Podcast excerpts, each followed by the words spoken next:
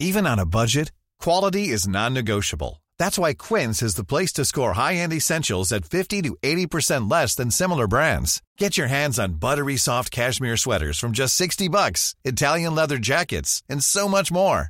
And the best part about Quince, they exclusively partner with factories committed to safe, ethical, and responsible manufacturing. Elevate your style without the elevated price tag with Quince. Go to quince.com slash upgrade for free shipping and 365-day returns. Bonsoir à tous, ravi de vous retrouver comme chaque soir à la meilleure pour le coup d'envoi de Soir Info à quasiment 22h. On fait d'abord un titre sur l'essentiel à retenir de ce 28 novembre 2023. Bonsoir Maureen Vidal. Bonsoir euh, Julien, bonsoir à tous. 12 otages ont été libérés par le Hamas ce soir et sont arrivés en Israël. Il s'agit de 10 femmes israéliennes âgées de 17 à 84 ans et de deux ressortissants thaïlandais.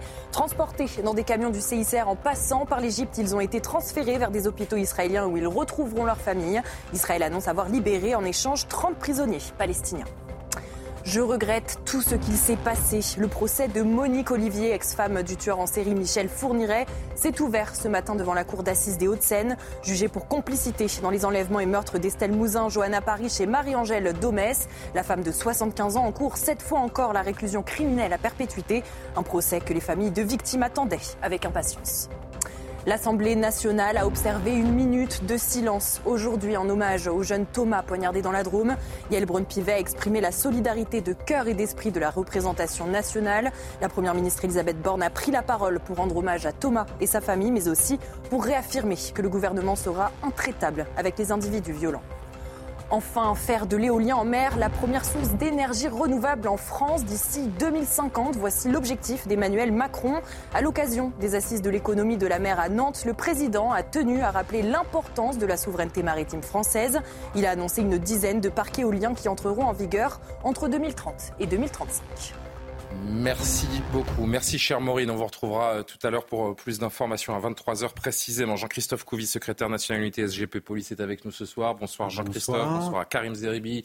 Merci d'être là. Ancien député euh, européen, les journalistes CNews, Amoré Bucco, Johan Usaï. Dans quelques instants, Francis Nashbar nous rejoindra en plateau, ancien magistrat, ancien procureur de Charleville-Mézières, avocat général au procès Fourniret Olivier en 2008, auteur également de Ma rencontre avec le mal aux éditions Mareuil. Avec lui, dans quelques minutes, on reviendra sur l'ouverture de ce procès euh, unique, celui de Monique Olivier. Mais d'ici là, le ministre des Armées face à Christine Kelly. Sébastien Lecornu était interrogé ce soir sur CNews. Il est euh, notamment revenu, bien sûr, sur l'actualité au Proche-Orient, la libération hier de trois otages franco-israéliens. Écoutez, on se retrouve après l'intégralité de ce document. Christine Kelly face au ministre des Armées.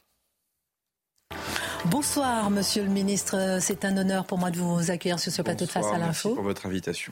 Merci. Et les journalistes, les mousquetaires sont là. Ils vont venir dans un instant décrypter vos propos. Alors, je n'en doute pas. Vous avez, monsieur le ministre, entre les mains la puissance militaire de la France. C'est ce qui nous intéresse ce soir la puissance maritime, la puissance terrestre, la puissance aérienne. Beaucoup de questions à vous poser sur cette puissance et sur le rayonnement de la France ou ce qu'il en reste. D'abord, l'actualité. Vous étiez en déplacement au Proche-Orient du 14 au 17 novembre, Arabie Saoudite, Égypte, Émirats, Arabes Unis, Israël, Qatar. Entre satisfaction euh, des trois otages qui ont été libérés hier soir et l'espérance des cinq autres qui sont encore détenus, où en est-on ce soir, Monsieur le Ministre? Alors les discussions continuent. Euh, de fait, on ne peut pas parler de, joie euh, liée à ces trois libérations parce que ce qu'ont vécu ces, trois enfants, euh, évidemment, est un véritable calvaire. Que souvent, ce sont des familles qui connaissent déjà le deuil et qui sont souvent aussi des familles qui connaissent encore des otages ou des personnes disparues. Donc, désormais, la priorité, c'est évidemment de tous les sortir. Cinq otages ou personnes disparues, une jeune fille, quatre hommes. Et donc, c'est tout le sens aussi des actions que nous allons continuer de mener via l'Égypte, via le Qatar. Je tiens une nouvelle fois publiquement à, remercier le rôle des autorités qataries et, égyptiennes parce qu'elles ont tenu parole dans leur rôle d'intermédiaire. Et donc ça continue. C'est pour ça que la trêve aussi se poursuit. De nouvelles discussions euh, actuellement sont en cours. Je ne peux pas évidemment euh, en, dire plus, mais il est clair que la France et la République française n'abandonnent jamais les siens et que c'est la priorité absolue que le président de la République a demandé aux différents services de renseignement, à la diplomatie et à son gouvernement. Monsieur le ministre, vous remerciez souvent le Qatar. C'est vraiment devenu un pays ami? En fait, c'est un pays partenaire stratégique depuis longtemps. mhm. euh, y compris euh, euh, sur le terrain de la, défense nationale. Et aujourd'hui, effectivement, la diplomatie du Qatar est, est, toute tournée vers des solutions autour de ce conflit, et c'est particulièrement vrai sur la question des libérations des otages. Et je pense que personne ne comprendrait que le ministre des Armées françaises ne défende pas les intérêts du pays. On va y revenir mm. effectivement mm.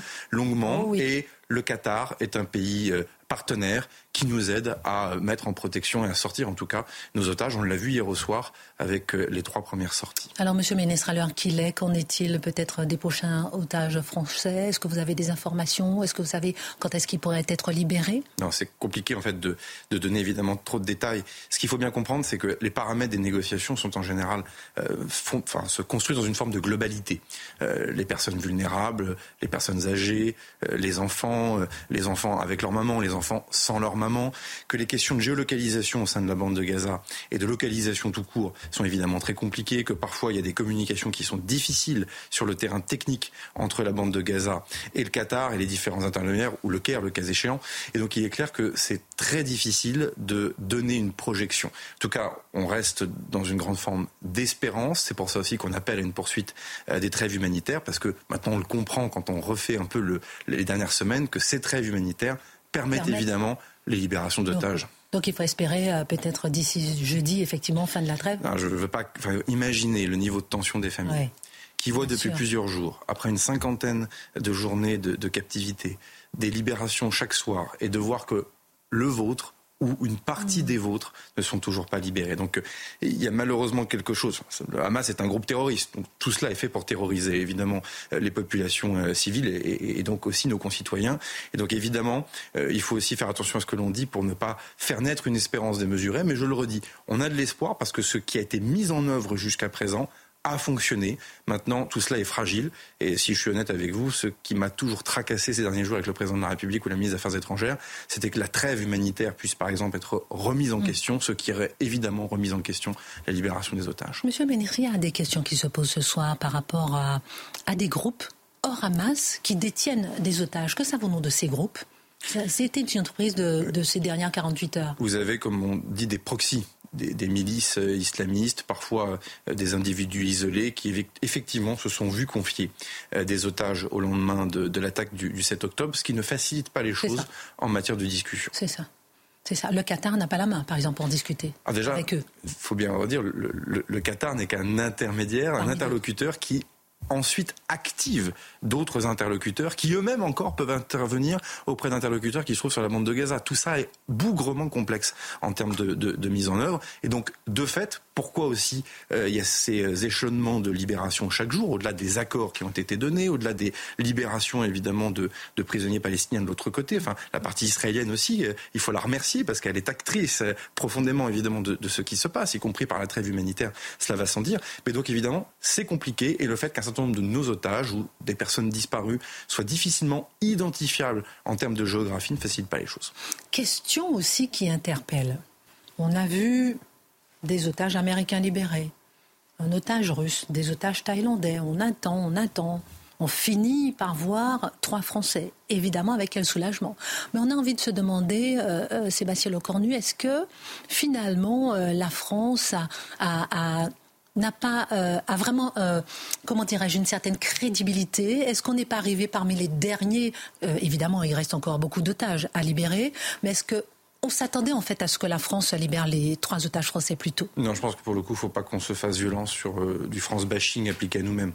je ne veux pas tout dévoiler, mais sur le fait que les mineurs soient dans les premiers et dans les 50 premiers, c'est quelque chose qui était entendu désormais depuis longtemps. non, je, je pense qu'il faut vraiment le dire. Il reste 177 otages. Mm. Donc de, donner l'impression qu'on passerait dans, les derniers, ce serait inconvenant, et surtout d'ailleurs pour les cinq euh, otages ou personnes disparues euh, qui restent. Je vous le dis, les, critères, la manière dont ça se fait repose davantage sur des profils, euh, femmes, personnes mm. âgées, sur des sujets énormes de transmission de communication, d'information et de repérage, et donc de logistique, que sur euh, un agenda euh, ou un échéancier de nationalité qui serait donc un échéancier politique. Ce n'est pas exact, c'est pas comme ça que les choses se passent. Et d'ailleurs, vous voyez, les trois mineurs français sont sortis hier. Quel est le prix de la liberté Quelles concessions on doit faire quand on négocie des vies humaines? Bah, c'est un sujet lourd, difficile, puis c'est pas la première fois que la France malheureusement a des otages. Je rappelle aussi qu'on a des otages en Iran, on en parle pas assez, que dans le passé, on a eu des, otages au Liban. Enfin, je ne veux pas reconvoquer toute notre histoire. Donc, de fait, c'est une question qui est, qui est, sensible, euh, qui est particulièrement délicate, qui est entre les mains, en grande partie, du gouvernement euh, israélien, avec lequel on échange aussi beaucoup. C'est pour ça que je les remercie aussi euh, pour l'engagement qu'ils ont eu avec l'Égypte, le Qatar et aussi d'ailleurs la Jordanie pour d'autres raisons dans, dans, ce qui se passe. Parce qu'en face, évidemment, il y a la trêve humanitaire. Celle-là, elle est utile pour les otages, mais elle est, aussi, pardonnez-moi, utile pour les populations civiles de la bande de Gaza. On y reviendra, j'imagine, euh, dans un, dans un instant. Mais en face, il y a des contreparties, alors, y compris de libération de prisonniers euh, palestiniens. Donc évidemment, il y a, il y a quelque chose de délicat, difficile dans ce qui se passe. Mais une fois de plus, ces prises d'otages, c'est la continuité de l'attaque terroriste du 7 octobre. Il y a eu cette attaque terroriste avec ses morts et ses blessés. Il y a ces prises en otage et ces prises en otage constituent cette continuité de l'attaque terroriste. Et donc le, Hamas, évidemment, est, plus que condamnable dans ce qui a été fait. Il est à condamner, il est à combattre. J'imagine aussi qu'on y reviendra. Et, donc euh, il n'en demeure pas moins qu'il faut sortir ces otages et que c'est une priorité absolue. C'est la continuité de l'attaque terroriste du 7 octobre. Le Hamas est à combattre. Quelle euh, est la vision de la France sur ce qui va se passer dans les semaines qui viennent, dans les mois qui viennent Quelle est la position euh, stratégique de la France? Je crois qu'on l'a dit à plusieurs reprises, euh, Israël a le droit de se défendre. Et Israël ne peut pas vivre avec le risque terroriste tel que on le connaît, tel qu'on l'a connu le 7 octobre dernier, à proximité dans la bande de Gaza. Donc Israël, évidemment, est fondé à mettre hors d'état de nuire euh, ce groupe armé terroriste militarisé qu'est le Hamas. La question maintenant, c'est comment? Dans des opérations militaires qui soient efficaces, soutenables, qui donc aussi protègent les populations euh, civiles. Il n'y a pas de schéma dans lequel une opération militaire en matière de droit international, de droit humanitaire, j'en veux aussi pour preuve notre expérience. Nous aussi, on a quand même mené des opérations euh, de lutte contre le terrorisme militarisé dans le passé. Il est évident que prendre soin, mettre en protection les populations civiles est absolument clé pour la soutenabilité de ce que fait Tsahal dans la bande de Gaza. Il en va aussi de la sécurité de l'État d'Israël. il en va d'ailleurs aussi de ce que font les démocraties dans la lutte contre le terrorisme. Alors, que répondez-vous à l'ONU qui euh, est-ce que l'ONU est dans son rôle lorsque l'ONU dénonce, je cite, un nettoyage ethnique de la part d'Israël Alors heureusement, ce n'est pas l'ONU qui le dit, puisque moi aussi, quand j'ai vu sur les réseaux sociaux cette déclaration apparaître, j'ai fait vérifier. En fait, c'est une experte indépendante mandatée par l'ONU. On est très loin des autorités légitimes, oh, elles sont nombreuses en plus, croyez-moi. On est très très loin des autorités légitimes de l'ONU. Donc ce n'est pas une parole onusienne. D'accord, ça serait une parole de l'ONU, vous auriez dénoncé? Bah, je, pense qu'une fois de plus, notre, notre position française est la bonne. J'en suis intimement persuadé. Euh, Israël a le droit de se défendre. Mais pour cela, le Hamas, malheureusement, se sert des populations civiles comme bouclier humain. C'est donc un dilemme pour Tsahal et les autorités israéliennes, mais Israël doit traiter ce dilemme en protégeant les populations civiles. Ça veut donc dire aussi en permettant de faire entrer de l'aide humanitaire, de, l'aide sanitaire, et c'est ce que nous faisons aussi, évidemment, aux côtés des Israéliens, des Égyptiens, mais je pense aussi que nous pourrions... Oui, on va en parler justement de cette aide humanitaire. Peut-être une dernière question. Arnaud Le Gall, député LFI à l'Assemblée nationale cet après-midi, euh, prônait, dénonçait la diplomatie française et prônait un cessez-le-feu. on ne comprend pas très bien ce que la France insoumise cherche depuis le début de cette crise et cette guerre épouvantable en ne condamnant pas les crimes du Hamas clairement, en refusant de euh, les reconnaître comme étant euh, terroristes. Euh, de toutes les évidences, la France insoumise cherche à, à, travestir la position française, qui est pourtant une position historique depuis le général de Gaulle à, aujourd'hui. Enfin, droit pour Israël de se défendre, respect du droit humanitaire et, et, sanitaire, solution politique, maîtrise de l'escalade dans la région. Il faut qu'on parle aussi du, du Liban. Je pense que notre position, elle est complètement intelligible. Il se trouve que la France insoumise s'est complètement perdue, et je l'ai dit à plusieurs reprises, elle nous fait honte. Alors après, ils appellent à un cessez-le-feu. Tout le monde dans l'absolu appelle un cessez-le-feu. Euh, nous, on le redit, il faut des trêves humanitaires devant mener à terme un cessez-le-feu. Et la question, bien sûr, ce sont les paramètres et les conditions de ce cessez-le-feu. la France insoumise euh, est perdue et elle nous fait honte. Venons maintenant aux, aux, moyens militaires, parce que la France a envoyé des moyens militaires pour contribuer à l'assistance euh, humanitaire à Gaza. Vous avez été particulièrement actif sur le dossier avec le bateau porte-hélicoptère Dixmude. On va voir justement des images. Il est arrivé en Égypte hier. Il comporte des blocs opératoires, 60 lits. Il remplace le tonnerre qui lui est parti récemment. J'aimerais comprendre parce qu'on n'a pas vraiment, on n'arrive pas à saisir. Euh, est-ce qu'on est là pour aider les civils Est-ce qu'on est là pour se préparer à, une éventuelle attaque ou à riposter? Non, on est là vraiment pour aider les civils. C'est notre mission humanitaire, ce sont nos valeurs. Des bateaux de guerre. Et je vais vous dire une chose, euh, c'est aussi notre devoir d'allier d'Israël parce que Israël, les autorités que je rencontre en Israël ou que j'ai au téléphone, qu'elles soient militaires ou civiles, savent très bien désormais que la soutenabilité de leur opération, je le redis parce que je pense qu'il faut le répéter autant de fois que, nécessaire, passe par la prise en, considération des populations civiles. Alors pourquoi on met des moyens militaires? Tout simplement parce que euh, la zone dans laquelle nous intervenons, notamment au, Sinaï, hein, on est euh, pas loin du, poste frontière de, Rafah, est une, zone qui est militarisée, une zone qui est particulièrement parfois dangereuse, euh, évidemment, et que donc les autorités et les interlocuteurs du côté israélien, c'est Tsahal, du côté égyptien, c'est aussi le ministère de la Défense. Et donc, le canal militaire a été le premier canal à pouvoir créer justement les conditions de cette coopération, en lien avec le Quai d'Orsay, en lien avec euh, certaines ONG. C'est particulièrement vrai pour acheminer du fret humanitaire. Vous avez quatre avions à 400M, vous savez, ce sont nos gros transports, nos gros avions de transport militaire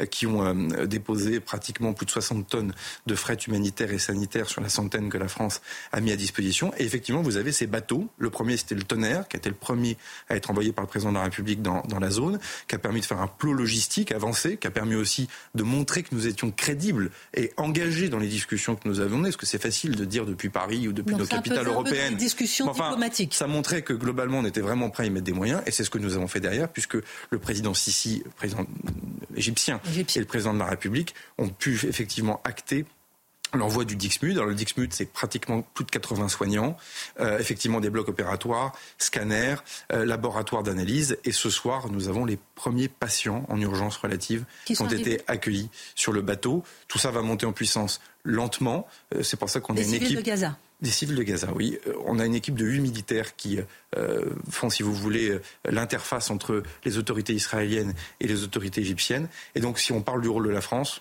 on est la première puissance occidentale à mettre des moyens de soins euh, aussi près de la bande de Gaza euh, avec notre partenaire égyptien. Et d'ailleurs, il faut remercier une fois de plus l'Égypte. Ça participe à la crédibilité de ce que nous faisons dans la région. Et au-delà de ce que nous faisons sur le terrain humanitaire en matière de valeurs ou sur le terrain effectivement diplomatique, ça montre aussi ce que les armées savent faire. Sur ce bateau, vous avez le service de santé des armées avec évidemment des médecins civils. Il n'y a pas de pédiatre euh, dans les armées françaises pour des raisons évidentes. Et donc aussi, ça démontre aussi des capacités de projection qui sont les nôtres, je le crois. Vous parlez beaucoup de valeurs, on reparlera dans un instant. Vous avez parlé aussi de justement cette place euh, qu'a la France. Un mot rapide peut-être sur les 700 soldats français qui sont à la frontière avec le Liban. Vous l'avez déjà dit dans plusieurs interviews, qui observent, ils seraient prêts à intervenir ou pas au cas où. Ensuite, on va élargir un peu sur le Sahel, l'Afrique, euh, l'Irak, etc. Le Liban est pour moi un sujet qui me préoccupe énormément et dont je trouve qu'on ne laisse pas suffisamment de place euh, sur les plateaux de télévision ou même dans les conversations ou les débats au Parlement. La FINUL est le plus ancien mandat des Nations Unies que nous, que nous ayons, pratiquement plus de, plus de 40 ans, enfin pratiquement 40 ans. C'est 700 soldats français, effectivement, qui sont casques bleus. C'est pas une mission d'interposition comme on a pu le connaître dans les années 90 sur d'autres théâtres, mais bien une, mission d'observation, de déconfliction, qui est là pour faire en sorte que les choses ne dégénèrent pas à la frontière entre euh, Israël et le Liban. Malheureusement, depuis le 7 octobre, on a une tension euh, lente mais certaine vers la hausse, malheureusement, de pression qui monte à la frontière, avec euh, des groupes armés euh, du Hezbollah qui peuvent tirer sur Israël, des ripostes israéliennes en retour. Et évidemment, la question de la sécurité de nos soldats, pas que des nôtres, de l'ensemble des contingents des Nations Unies qui sont présentes sur cette frontière, est un point de préoccupation majeur. Mais au-delà de ça, ce qu'on joue derrière, c'est la stabilité de l'ensemble du Moyen-Orient. C'est-à-dire que d'un conflit qui aujourd'hui est, cantonné à Gaza, il y a évidemment les sujets liés à la Cisjordanie, euh, sur lequel c'est la ministre des Affaires étrangères qui est, largement à la manœuvre sur ce sujet. Mais très vite derrière, on voit bien que le Liban est le deuxième front qui malheureusement pourrait s'ouvrir. Et donc notre diplomatie, nos services de renseignement, nos forces armées euh, déploient une énorme énergie dans un pays dans lequel on a des points de repère, on a une légitimité particulière au Liban pour faire en sorte que justement ça ne parte pas, pardonnez-moi cette expression, dans le décor. Et ça, c'est l'intérêt d'Israël de ne pas ouvrir un deuxième front. C'est l'intérêt du Liban, dont on se souvient de la guerre terrible de 2006 et de son lot de malheurs. C'est l'intérêt aussi de la France, parce que nous avons beaucoup de binationaux, beaucoup de ressortissants, pratiquement plus de 25 000 Français euh, au Liban. Il y a une relation aussi particulière avec la diaspora libanaise. Donc, euh, Il y a beaucoup d'inquiétudes et donc je pense aussi que ce sujet de la maîtrise de l'escalade régionale est un sujet clé. Mais je pourrais aussi vous parler des outils au Yémen avec nos forces qui sont prépositionnées aux Émirats Arabes Unis. je pourrais vous parler des milices chiites qui sont en Irak et qui frappent malheureusement les emprises de la coalition. Tout ça sont des sujets régionaux très importants. 30 000 militaires français dans le monde. On va voir un peu la carte pour voir où, sont ces militaires. On va en parler euh, dans un instant pour savoir est-ce qu'il reste un petit peu, pardonnez-moi le petit côté euh, euh, peut-être nation Est-ce qu'il reste un peu pour la France? C'est-à-dire que la, question que je veux vous poser, c'est par exemple, regardons l'Ukraine. L'Ukraine, on a parlé des stocks de munitions, euh, de canons, euh, de, canons César, des chars légers pour nos armées qu'on a en termes d'efforts de guerre qu'on a donné à l'Ukraine. On a parlé de 450 millions d'euros d'aide militaire française à l'Ukraine. Deux rapports parlementaires se sont inquiétés des stocks de munitions de l'armée française et du sous-investissement dans la défense sol-air. Que reste-t-il pour la France?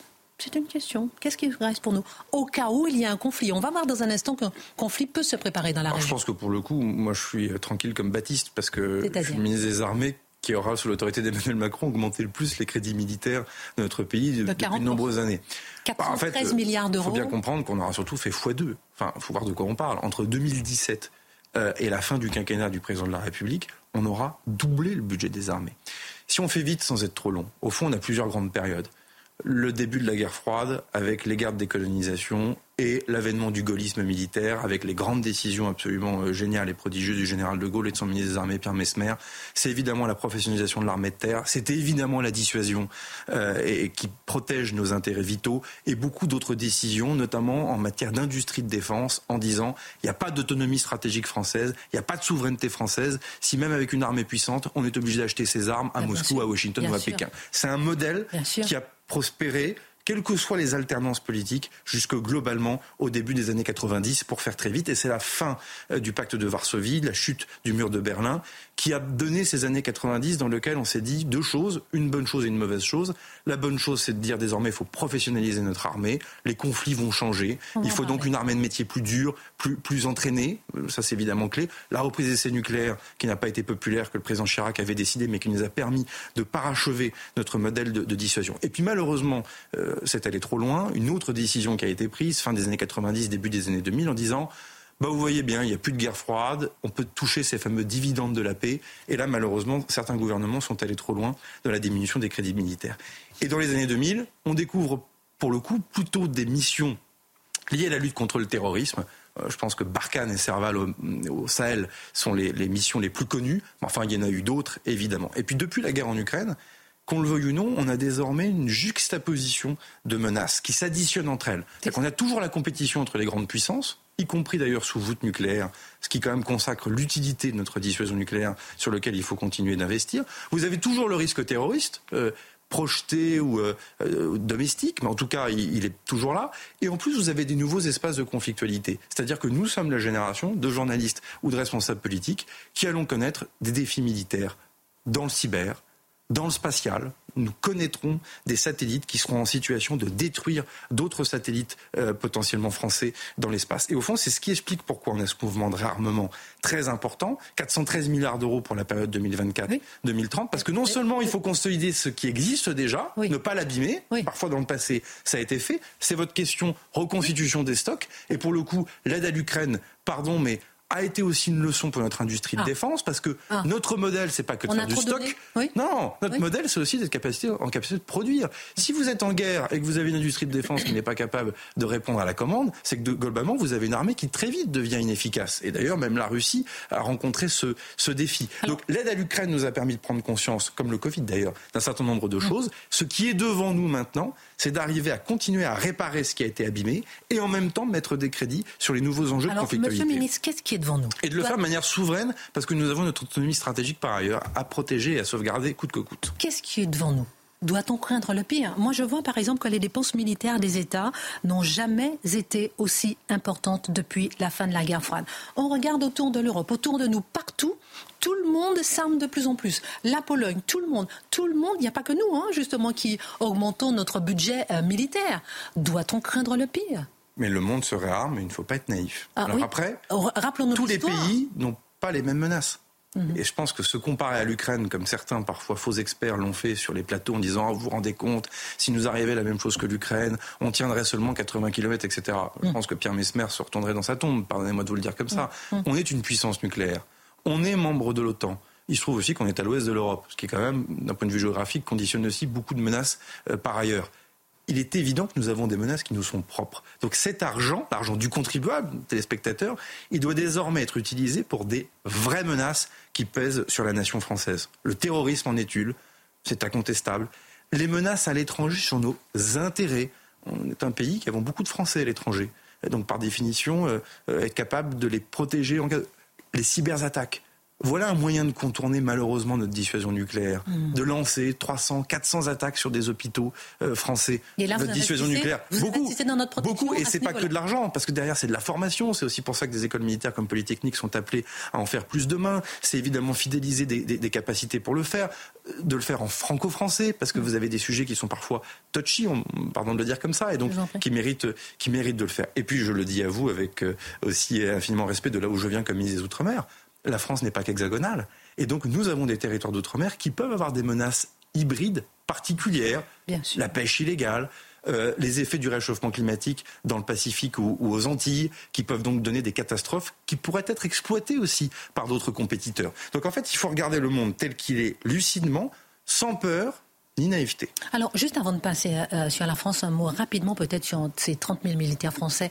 Pardonnez-moi, mais le téléspectateur qui euh, nous regarde en ce moment, il se dit, mais qu'est-ce qu'on fait en Irak? Qu'est-ce qu'on fait au Sahel? On a été chassés euh, comme des malpropres, si vous permettez l'expression, en Afrique.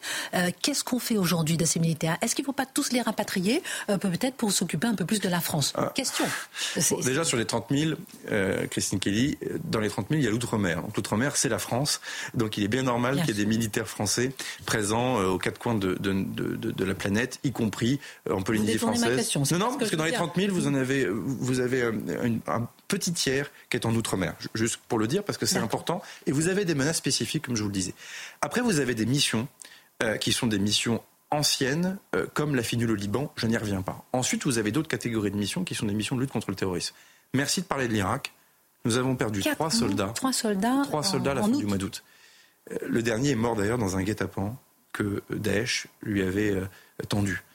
Et donc, oui, nous continuons d'être présents dans des pays dans lesquels il y a une menace de sécurité directe pour le partenaire, indirecte pour la France, encore que indirecte, il fut direct dans le passé avec les attentats projetés depuis le Levant sur le territoire national, et que aider l'armée irakienne à lutter contre les cellules djihadistes de Daesh, c'est évidemment nous prémunir, nous, d'un risque terroriste pour demain.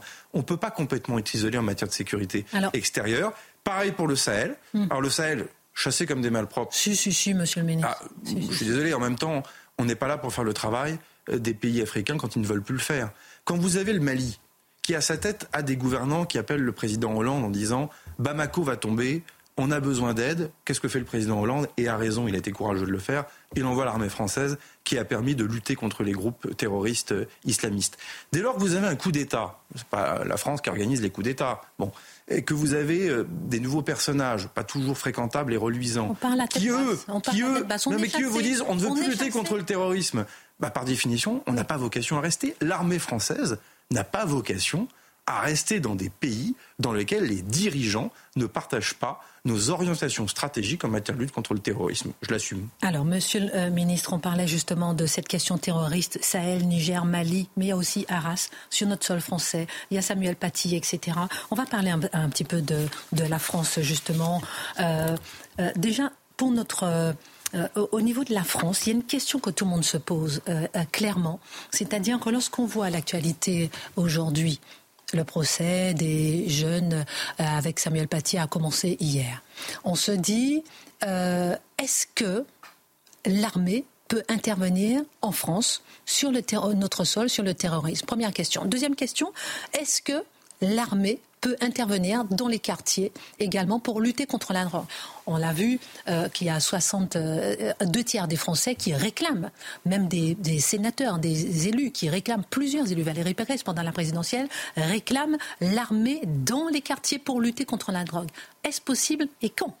Alors vous avez deux questions. La première, c'est qu'est-ce que font les armées sur le territoire national sur la lutte antiterroriste? Déjà beaucoup, c'est évidemment Sentinelle Aujourd'hui, les forces de sécurité intérieure, sous l'autorité du ministre de l'Intérieur Gérald Darmanin, euh, se voient appuyées, complétées évidemment par Sentinelle. On l'a vu euh, au lendemain de l'attentat d'Arras. On le verra aussi pour les Jeux Olympiques et Paralympiques, parce que évidemment les forces armées vont, contribuer. Il y a une deuxième mission, si je peux me permettre, dont personne ne parle, et pour le temps nous y avons eu aussi un mort euh, cette année, c'est la lutte contre l'orpaillage illégal en Guyane. Je voulais juste le citer parce que, euh, une fois de plus, j'ai une petite passion pour les Outre-mer, et donc, et donc je Vous avez bien raison. Après, moi, je vais vous dire, je, je crois que celles et ceux qui mettent les armées à toutes les sauces se trompent. Euh, je ne dis pas que c'est ce que vous venez de me dire, mais parce que vous m'avez posé une question très précise. Mais enfin, si on déborde un peu du cadre, il y a une grève des conducteurs de bus. J'ai quand même des maires qui m'écrivent en disant est-ce que les armées peuvent venir euh, conduire les bus? Il y a une grève des éboueurs, euh, certains euh, syndicats euh, d'ordure ménagère. Non, mais je le dis parce que c'est quelque chose qui blesse profondément les militaires parce qu'en fait, ils considèrent, mais au fond, c'est pas ce que je. Je sais bien, mais je, je, je démarre par là pour vous faire passer ce sentiment moi qui connais bien les armées, euh, qui était réserviste dans la gendarmerie par ailleurs, donc ce qui permet aussi d'avoir un, regard de l'autre côté, du côté du ministère de l'Intérieur. Euh, les armées considèrent que leur métier est un métier, que par définition, cette armée professionnelle nécessite beaucoup d'entraînement, que les risques auxquels nos armées sont confrontées à l'étranger euh, sont des risques majeurs qui méritent un niveau de préparation. Donc quand on a ce sentiment de dire qu'on peut mettre l'armée à faire le boulot des policiers, parce que lutter contre un trafic de drogue ah, en banlieue, c'est commencer au fond à dire que les armées viendraient faire le travail d'un policier. Ça suscite une incompréhension déjà dans la troupe, en disant on va me demander quelque chose qui n'est pas mon métier, alors qu'on ne demanderait pas à un policier d'aller faire de la lutte antiterroriste en Irak ou d'aller à la finule au Liban. Ça, faut l'entendre, il faut que nos téléspectateurs respectent ce sentiment il peut qui vient de la troupe. recouru aux armées lorsque les moyens de l'autorité civile sont estimés, dans des je conditions cite, indisponibles, inadaptés, inexistant ou insuffisant, l'une ou deux conditions suffit. Loi organique euh, et constitution. Mais, donc on peut utiliser, euh, faire appel à l'armée. Mais ce n'est pas le cas de dire aujourd'hui que nos forces de sécurité intérieure sont en situation d'insuffisance. En plus, là aussi, le boulot qui a été fait. Émeutes, on non, mais le travail a été fait de remonter en puissance. Enfin, Gérald Darmanin, le ministre qui recrée des unités de CRS. Alors je veux bien qu'on banalise tout en disant tout ça, ça compte pas. Gérald Darmanin recrée des escadrons gendarmes mobiles. On le fait en commun parce que les gendarmes, évidemment, sont statut militaire. On n'est plus dans cette situation dans laquelle on avait des forces de sécurité intérieure à l'os et une armée d'appelés dans lequel on s'est dit tiens puisqu'on a beaucoup d'appelés on va pouvoir compenser. Ce raisonnement est un raisonnement qui est complètement mais et pour cause parce que nos menaces ne nécessitent pas une armée d'appelés. Nos menaces qui pèsent sur la nation française. Pas comme les Israël. On est nos risques ne sont pas les mêmes, de toutes les évidences. Nous ne sommes ni Israël, ni l'Ukraine. Nous avons peut-être malheureusement d'autres types de risques qui euh, pèsent sur la nation française. J'en ai cité quelques-uns. Euh, J'aurais pu vous parler de sécurité maritime. On est un pays qui exportons beaucoup de matières premières agricoles, qui importons euh, des hydrocarbures. La sécurité maritime dans le canal de Suez, à Hormuz, à Babel-Mandel, sont des enjeux de sécurité sur lesquels on a besoin d'une marine nationale pour le faire. Je pense qu'il faut regarder lucidement les choses. Après, sur le rôle des armées, euh, elles ont des missions qui leur sont propres, qui leur sont constitutionnellement dévolues, mais ça, c'est même pas un argument. C'est surtout qu'on a besoin d'elles pour autre chose. Ou alors, mais ça, c'est peut-être aussi euh, le problème sous-jacent que nous avons dans notre société, c'est de se dire au fond, on n'a pas de menace extérieure. Donc on peut se payer le luxe de se dire qu'on peut mettre les armées à faire autre chose parce qu'on n'a pas de menace extérieure. Et j'en terminerai par un point peut-être encore plus grave. Pourquoi les militaires ont un statut militaire et un ensemble de valeurs et de devoirs qui leur sont propres et particuliers. Pas parce que ça fait bien, parce que le statut militaire, la militarité, c'est de tuer sur ordre. Et le cas échéant, s'il le faut, pour le pays, de se faire tuer. Et je veux que personne n'oublie ça. Et que les valeurs militaires, auxquelles j'accorde énormément d'importance, elles existent parce qu'il y a une finalité de mission. Et la finalité de la mission, c'est de potentiellement tuer sur ordre. Et donc les militaires sont très attentifs au fait que justement on ne les mette pas à toutes les grèves de bus ou des boueurs. Pardon de le dire comme ça, mais c'est très important, y compris dans le lien entre la nation et son armée. Dernière question, Monsieur le Ministre. Je ne peux pas ne pas vous faire réagir peut-être à ce qu'on a entendu de la part de votre collègue, le ministre Éric Dupont-Moretti, à l'Assemblée nationale euh, cet après-midi, où il a critiqué. Je vous demande juste d'écouter une petite réaction éventuellement pour terminer notre entretien. Écoutons Éric Dupont-Moretti, fustigeant le Rassemblement national. Vous préférez en réalité opposer la France rurale et tranquille, catholique et blanche à la France des cités la France des Mohamed, des Mouloud et des Rachid. Mais je pense aussi, moi, aux Français, à nos compatriotes, aux Français de préférence qui vivent dans nos quartiers, dans les cités, et qui ne méritent pas de lire sur les murs Mort aux Arabes. Nos frères juifs ont peur.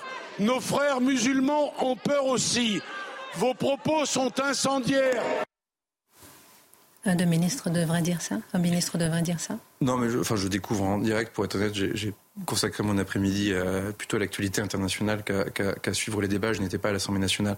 Après, Éric Dupont-Moretti est un combattant engagé contre l'extrême droite. Euh, il le fait avec euh, sa parole et ses tripes. Après, je n'ai pas à commenter euh, les différentes péripéties de ce qui se passe dans l'hémicycle. On voit les députés, je crois, Rassemblement National, quitter l'hémicycle. Je ne veux pas tomber dans le commentaire parce que je pense que c'est pas ce qu'on attend du ministre des Armées. En tout cas, je connais Eric et sa sincérité dans ses convictions et son engagement. Monsieur le ministre, merci infiniment d'être venu nous éclairer un peu sur cette puissance militaire que vous avez, je le disais tout à l'heure, entre vos mains et le rayonnement de la mains Des Français. Entre les mains des Français. Et nous sommes de retour. Merci euh, de nous retrouver pour la suite de Soir Info en direct sur CNews, toujours en compagnie de Jean-Christophe Couvier. Alexandre Devecchio nous a rejoint du Figaro, Karim Zeribi, euh, nos chroniqueurs Amaury Bucco et euh, Johan Usaï. J'ai le plaisir d'accueillir, donc comme prévu, Francis Najbar. Bonsoir et merci beaucoup d'être là, ancien magistrat. Vous êtes l'ancien procureur de Charleville-Mézières, avocat général au procès Fourniret-Olivier en 2008. Vous êtes également auteur de Ma rencontre avec le mal que l'on redécouvre aux éditions Mareuil qui rappelle donc euh, tout cet épisode et, euh, vos différentes euh, ces, moments que vous avez vécu donc avec ce, couple maléfique. On vous invite parce que à 10h08 ce matin, Monique Olivier a fait son entrée dans la cour d'assises de Nanterre pour la première fois. L'ex-femme de Michel Fourniret se retrouve seule face à la justice.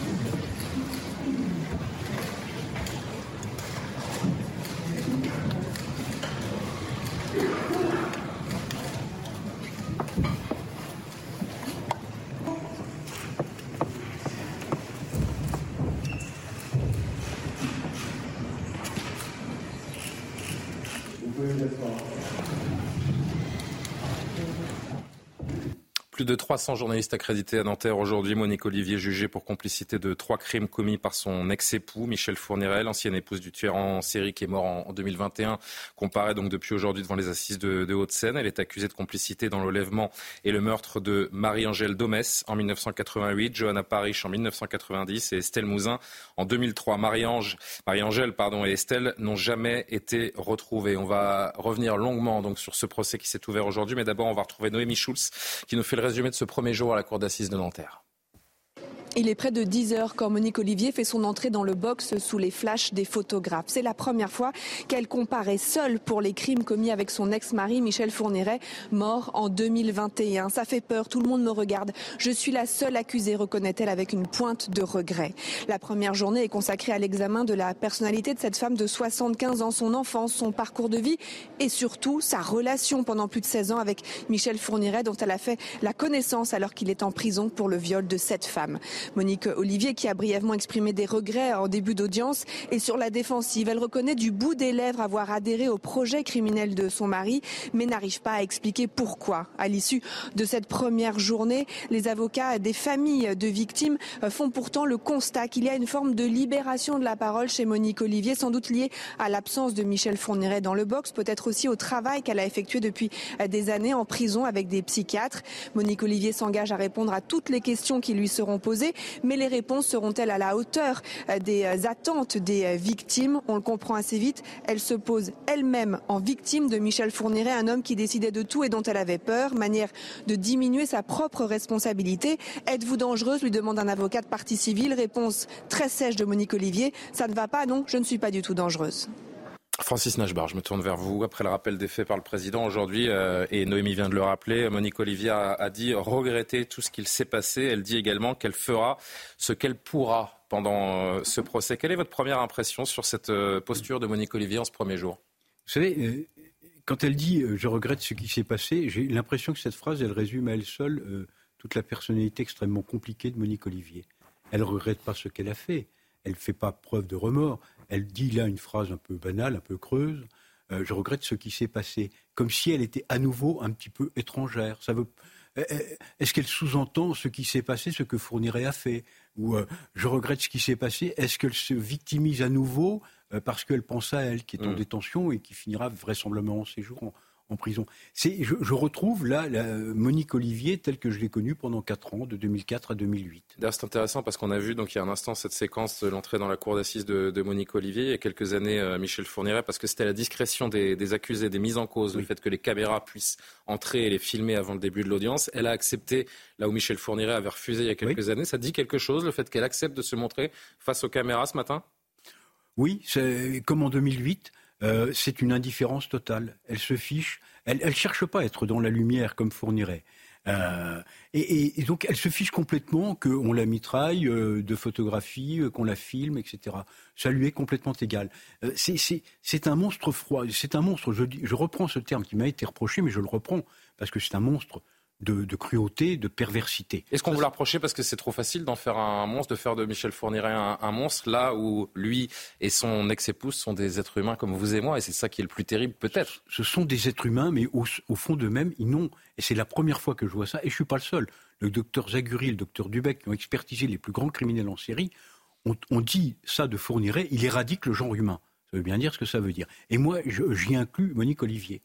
Euh, tout comme lui, je pense qu'elle éradique le genre humain. Ce sont naturellement des êtres humains, euh, physiquement parlant, mais moralement, euh, psychiquement, non. Pour moi, ce sont des monstres d'inhumanité. Vous avez fait la rencontre de Scoop il y a une vingtaine d'années. Euh, vous avez vu cette femme donc euh, surgir dans le, dans le décor. À qui avez-vous eu affaire c'est lors de ces premiers moments? Vous dites dans votre bouquin, notamment dans les différentes interviews que vous donnez depuis quelques semaines, elle est extrêmement spectaculaire à interroger. Elle a une dualité quasi démoniaque. Qu'est-ce que ça veut dire? Oui, alors j'ai peut-être pas dit démoniaque en ce qui concerne sa duplicité, plus exactement. Elle a une duplicité qui dépasse l'entendement.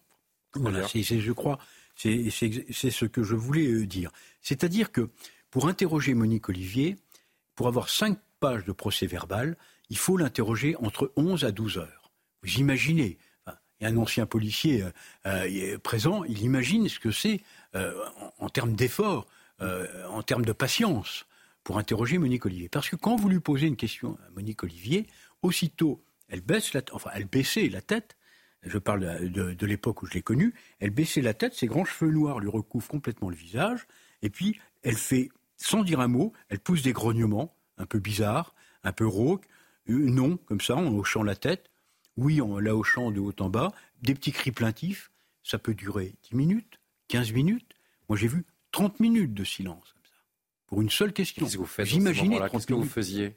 Mais on faisait rien parce qu'on forcément à bout de ne rien obtenir de cette personne. Eh ben, on se dit, on va pas, euh, hmm. on va pas risquer d'interrompre ce silence. Elle est en train de réfléchir.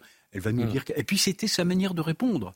Donc, bon, au bout d'un certain temps, effectivement, euh, parfois on, euh, on haussait un peu le ton. Et puis bon, elle arrivait quand même à se réveiller, mais elle dormait pas en fait.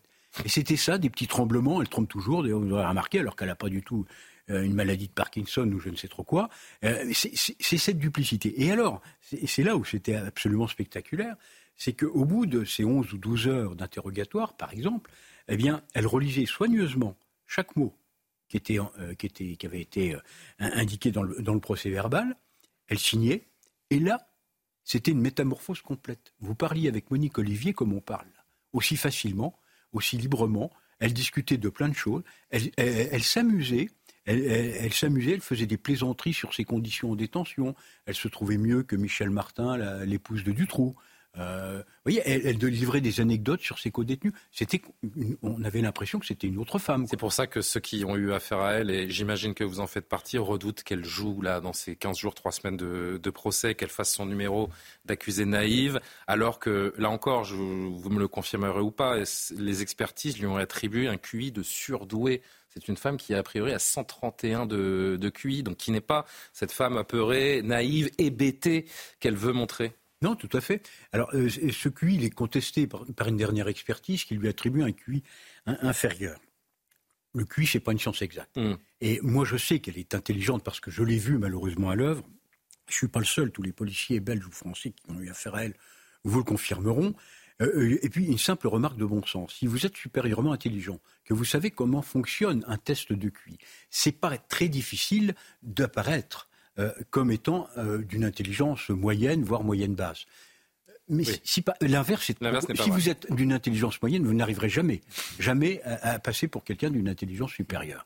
Et ça, je ne serais pas du tout, du tout surpris de cette de cette idée lumineuse de Monique Olivier. La grande question, au-delà évidemment de l'inquiétude des trois familles qui sont dans, dans les, parties civiles et qui, et qui veulent avoir des, des réponses, on, passe, on, parle, on, pense notamment à la famille euh, Mouzin et, et, la petite Estelle. Euh, Revenons sur l'une des grandes questions autour de Monique Olivier. Est-elle la victime de Michel Fourniret ou est-elle réellement sa, complice, voire plus? C'est grâce à la sonorisation des parloirs lorsque Michel Fourniret était en, Belgique euh, que l'on s'est rendu compte qu'elle n'était pas du tout sous la coupe de l'ogre des Ardennes, c'est comme ça qu'on l'a surnommée, mais qu'elle est presque celle qui l'a mis sur la route de ses crimes. Je rappelle à nos téléspectateurs qu'avant d'être en couple avec Monique Olivier, certes, Michel Fourniret était un prédateur sexuel, mais il n'avait jamais jamais commis le moindre meurtre. Tout à fait, et elle n'avait jamais commis le moindre délit. Il faut le dire aussi. aussi elle totalement inconnue des. Et, ce qui est absolument inouï dans cette affaire, c'est la première fois dans l'histoire de la justice française qu'on a affaire à un couple assassin. C'est plus qu'un couple d'assassins, c'est un couple assassin euh, tueur en série. C'est la première fois. Et il y a eu cette conjonction hum, dramatique, terrible, ce destin absolument mortifère euh, qui a réuni ces deux êtres au point que, là je cite encore les, psychiatres qui les ont expertisés, non seulement il y a eu des expertises de l'un et de l'autre, mais les juges d'instruction, Anne Devigne et Pascal Probert, ont eu cette idée euh, particulièrement intelligente, à mon sens, de, demander à ces mêmes experts de se prononcer sur la dynamique du couple, hmm. d'expertiser le couple. Et ils ont, euh, Zaguri par exemple, à cette, euh, docteur Zaguri, à cette à cette explication qui me paraît extrêmement intéressante, c'est qu'ils sont finis par engrainer totalement leurs fantasmes les plus archaïques, leur psychisme complètement pervers, autant l'un que l'autre, et dominant, se, dominant totalement et réciproquement, les deux étant dominants et dominés, euh, ils ont tellement réussi à, à, engrainer leurs inconscients qu'ils ont constitué un être psychique unique, extrêmement pervers, extrêmement criminel. Et on parle euh, évidemment avec l'ouverture de ce procès de, Marie-Angèle Domès, de Johanna Paris, d'Estelle euh, Mouzin, mais le premier meurtre reconnu de Michel Fourniret avec la complicité de Monique Olivier, c'est Isabelle Laville. Oui. Ça s'est passé à Auxerre en 1987. J'en parle parce que neuf mois après le meurtre de Madame Laville, euh, d'Isabelle Laville, va naître L'enfant de euh, Michel euh, Fourniret et Monique Olivier. Il y a une symbolique horrible. Neuf mois, c'est évidemment, chacun l'a compris, le temps d'une euh, gestation. Et à partir de là,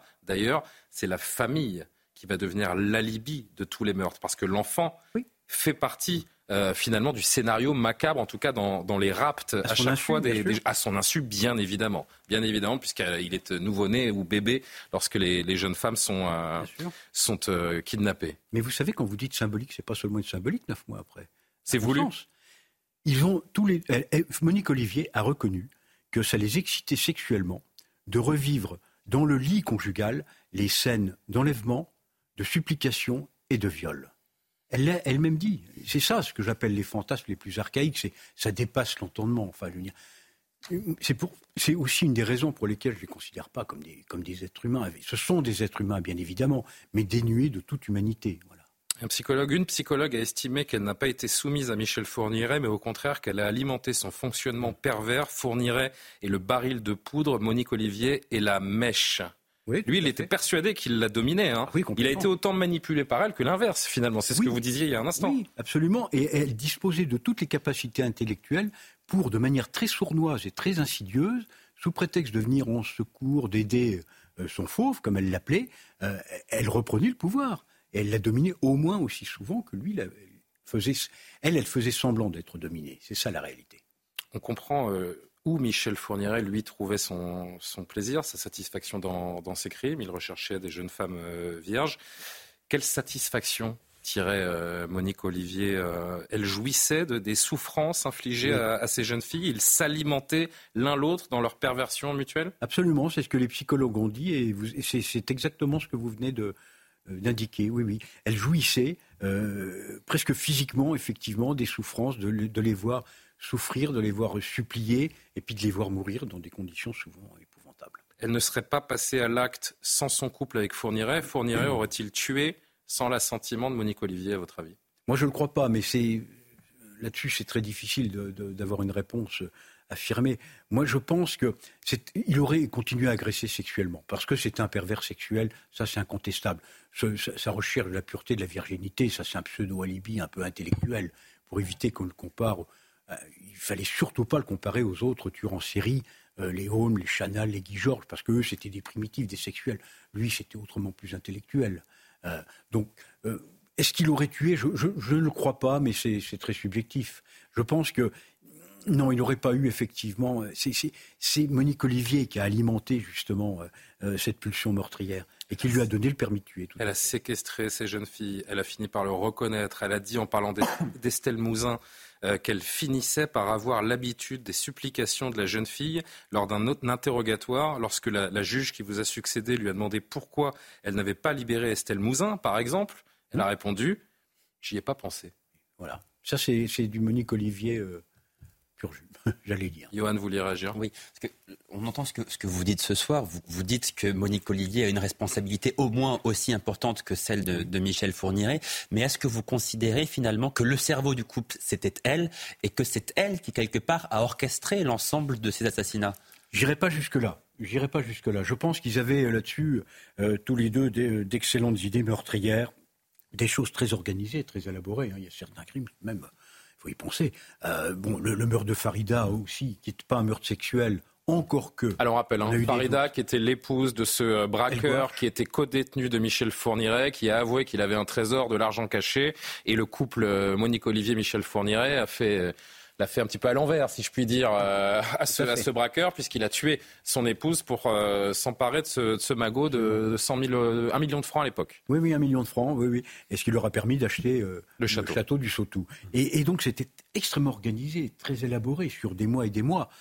mais je, je, pense que les deux devaient avoir des idées, et, mais ils avaient un, un tel plaisir à, à, élaborer ces plans, ces stratagèmes, parce que c'était c'était rarement des, des, des, enlèvements de rencontres. C'était souvent très très élaboré, euh, plusieurs mois à l'avant, et souvent ils jouaient au chat. Il y avait une jouissance d'ailleurs dans, le fait de repérer ah, les victimes et de préparer tout, cela. Tout à fait, absolument, mais pour les deux. Hein. Mm. Donc je pense qu'ils s'alimentaient également au niveau des idées. Francis il y a cette phrase dans votre, dans votre livre qui est même d'ailleurs la, première phrase dans la, dans la quatrième de couverture. Personne ne sortira indemne de l'affaire Fourniret, pas même vous, Monsieur le procureur, c'est à vous euh, que Michel Fourniret a dit cela en, 2004. Je crois que c'était lors de votre première rencontre, un de vos premiers interrogatoires.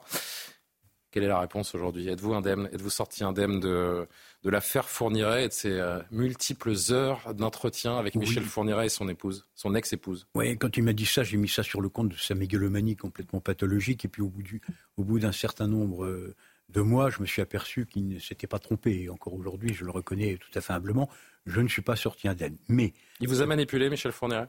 Vous diriez ça? Ah Oui, je pense qu'il a essayé de me manipuler. Oui, Est-ce qu'il y est parvenu? Oh, ça, je ne le sais pas. S'il y est parvenu, je ne l'ai pas deviné. J'ai senti à plusieurs reprises, mais il essayait de manipuler tout le monde, moi y compris. Est-ce qu'il a réussi Peut-être. Alors là, je, je, serais très prétentieux de dire non. Mais ce que je tiens à dire, c'est que le traumatisme incontestable que j'ai subi, il est en rien comparable, mais véritablement en rien, à la douleur, mais terrible, infinie, et, de toute façon euh, perpétuelle euh, des familles des victimes. Parce que ça, je l'ai vu, mm. vraiment, j'ai palpé presque physiquement leur douleur. C'est quelque chose d'épouvantable à vivre pour moi. Alors j'imagine pour eux, ils sont au moins partiellement, psychiquement détruits. Vous avez passé énormément de, temps, énormément de temps avec Monique Olivier, avec Michel Fourniret. Pour reprendre euh, le titre de votre livre, lequel des deux incarne selon vous le mal à l'état pur? C'est le couple qui incarne le mal. Le mal total, le mal absolu, c'est le couple. C'est l'engrainement de ces deux psychismes extrêmement pervers et meurtriers. Euh, je crois que cette période euh, également de votre vie, euh, je me permets de le dire parce que vous en parlez, elle a eu des conséquences sur votre propre vie privée, sur votre vie conjugale, parce qu'il n'y avait pas l'entourage que certains peuvent avoir, notamment d'accompagnement psychologique. Votre vie privée, votre vie conjugale en a pâti euh, ma vie, ma vie c'est-à-dire c'est mon épouse qui en a subi les conséquences parce que quand je rentrais parfois à 4 ou 5 heures du matin de Belgique, que j'avais entendu les pires horreurs qu'on puisse imaginer de la bouche de Fourniret, Monique Olivier, non, elle disait rien, elle était au courant de rien, elle se souvenait plus de rien. Mais, mais avait un, véritable plaisir pervers à vous décrire dans le menu détail des choses absolument épouvantables. Donc j'écoutais ça avec une certaine froideur, je me suis surpris à être presque aussi froid que lui, mais volontairement. Heureusement un déguisement de ma part, heureusement. Et donc, quand je rentrais, bien, j'en parlais naturellement à mon épouse parce que j'avais besoin d'en parler. Et à l'époque, c'est vrai que personne n'aurait fait appel à un psychologue. Ça aurait certainement été mal vu, d'ailleurs. Euh, c'est assez ridicule, ça, mais ça aurait été mal vu. Et donc, euh, effectivement, elle a, tout encaissé parce qu'elle était à mon écoute, elle, elle sentait que j'avais besoin d'en parler. Et euh, peu de temps après, eh bien, elle est obligée de faire un an de psychothérapie. Une, toute dernière question, alors que bien sûr ce procès s'est ouvert aujourd'hui, qu'est-ce qu'on peut en attendre? Je sais que vous serez entendu euh, demain par les, par les parties civiles. Est-ce que vous pensez que la famille des, des trois victimes aura des, les familles auront des, des réponses claires d'ici d'ici trois semaines? Je l'espère euh, tellement, parce qu'elles en ont tellement besoin. déjà, il y a une vérité judiciaire qui va sortir, c'est important, mais elles ont tellement besoin de, de, de connaître euh, certaines choses, certainement pas les détails, mais euh, d'avoir effectivement euh, un certain réconfort par le fait que Monique Olivier, enfin, va peut-être faire preuve d'un peu d'humanité. Je l'espère, mais je n'y crois pas beaucoup. Je, ne suis pas optimiste. Merci beaucoup, Francis euh, Najbar, d'être euh, venu nous, répondre. J'espère pourquoi pas avoir l'occasion de vous recevoir de nouveau d'ici la fin de ce, procès de Monique Olivier, donc euh, jugée pour complicité dans le meurtre et l'enlèvement de trois jeunes filles entre 1988 et, 2003. Merci encore d'être passé sur ce plateau. On va marquer notre dernière pause de la soirée, se retrouver avec les invités qui ont écouté religieusement, mais c'était passionnant de vous, de vous écouter. Et, et bien, on va dérouler toute l'actualité et les temps forts également de ce euh, mardi. À tout de suite. Il est 23h pile. Merci de nous retrouver en direct sur CNews. La suite de Soir Info, c'est juste après le rappel de l'actualité. Maureen Vidal.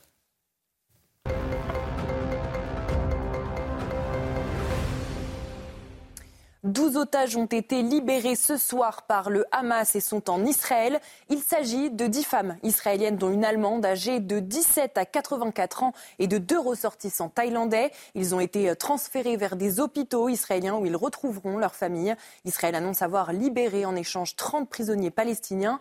Nous sommes en direct de Tel Aviv avec euh, Thibault Marcheteau. Bonsoir Thibault. Vous avez suivi la libération des otages pour euh, le cinquième jour consécutif. Avez-vous des informations ou des détails supplémentaires sur ces otages? Effectivement, Maureen, on a appris aujourd'hui donc la libération de 12 otages, dont 10 euh, Israéliens et 2 euh, Thaïlandais, euh, qui ont été échangés, vous l'avez dit, contre 30 prisonniers palestiniens. durant, pendant cette libération, il y avait une autre négociation qui était en cours, c'est la négociation pour le reprolongement de cette trêve. Et là, c'est la diplomatie internationale qui s'est activée pour trouver un nouvel accord entre Israël et le Hamas, notamment l'Égypte, le Qatar, mais aussi les États-Unis, puisque le chef de la CIA a rencontré le chef du Mossad. C'était une rencontre organisée au Qatar. Joe Biden, qui s'était d'ailleurs félicité hier d'un nouvel accord trouvé, d'un prolongement de cette trêve, a dit qu'il fallait tout de suite travailler pour la prolonger encore et donc libérer encore plus d'otages. Merci beaucoup à vous Thibault Marcheteau en direct de Tel Aviv. L'Assemblée nationale a observé aujourd'hui une minute de silence en hommage au jeune Thomas tué dans la Drôme il y a dix jours. Yael Braun-Pivet a exprimé la solidarité de cœur et d'esprit de la représentation nationale. La Première ministre Elisabeth Borne a pris la parole pour rendre hommage à Thomas et à sa famille, mais aussi pour réaffirmer que le gouvernement sera intraitable face à la violence. Les députés Les Républicains s'engagent à refuser le projet de loi immigration à l'unanimité. Selon eux, le texte est dégradé par rapport à la version votée par le Sénat le 14 novembre dernier. Ils rejettent en particulier tout droit, tout droit qui entraînerait des régularisations massives et réitèrent leur appel à une modification de la Constitution pour donner les capacités à l'État de réduire l'immigration. Enfin, 41 personnes ont été arrêtées en France et placées en garde à vue, suspectées d'être d'importants responsables du MISA, un mouvement sectaire de yoga structuré pour produire des violences sexuelles. Parmi eux, Grégoriane Bivolarou, 71 ans, le gourou roumain et suédois et fondateur de ce groupe international. Merci beaucoup, Maureen. On vous retrouve dans une trentaine de minutes pour un nouveau point sur l'actualité. Jean-Christophe Couvi, Alexandre Devecchio, Karim Zeribi, Amaury Bucco et Johan Usaï m'accompagnent toujours en plateau. On l'a vu euh, subrepticement dans le journal. La présidente de l'Assemblée nationale qui a donc dit sa solidarité, la solidarité de la nation plutôt, devant cette euh, tragédie avant une minute de silence respectée aujourd'hui par les députés dix jours après le drame qui a touché le jeune adolescent de 16 ans, Thomas, dans la Drôme. Regardez et puis écoutez aussi ce que disait donc Elisabeth Borne tout à l'heure.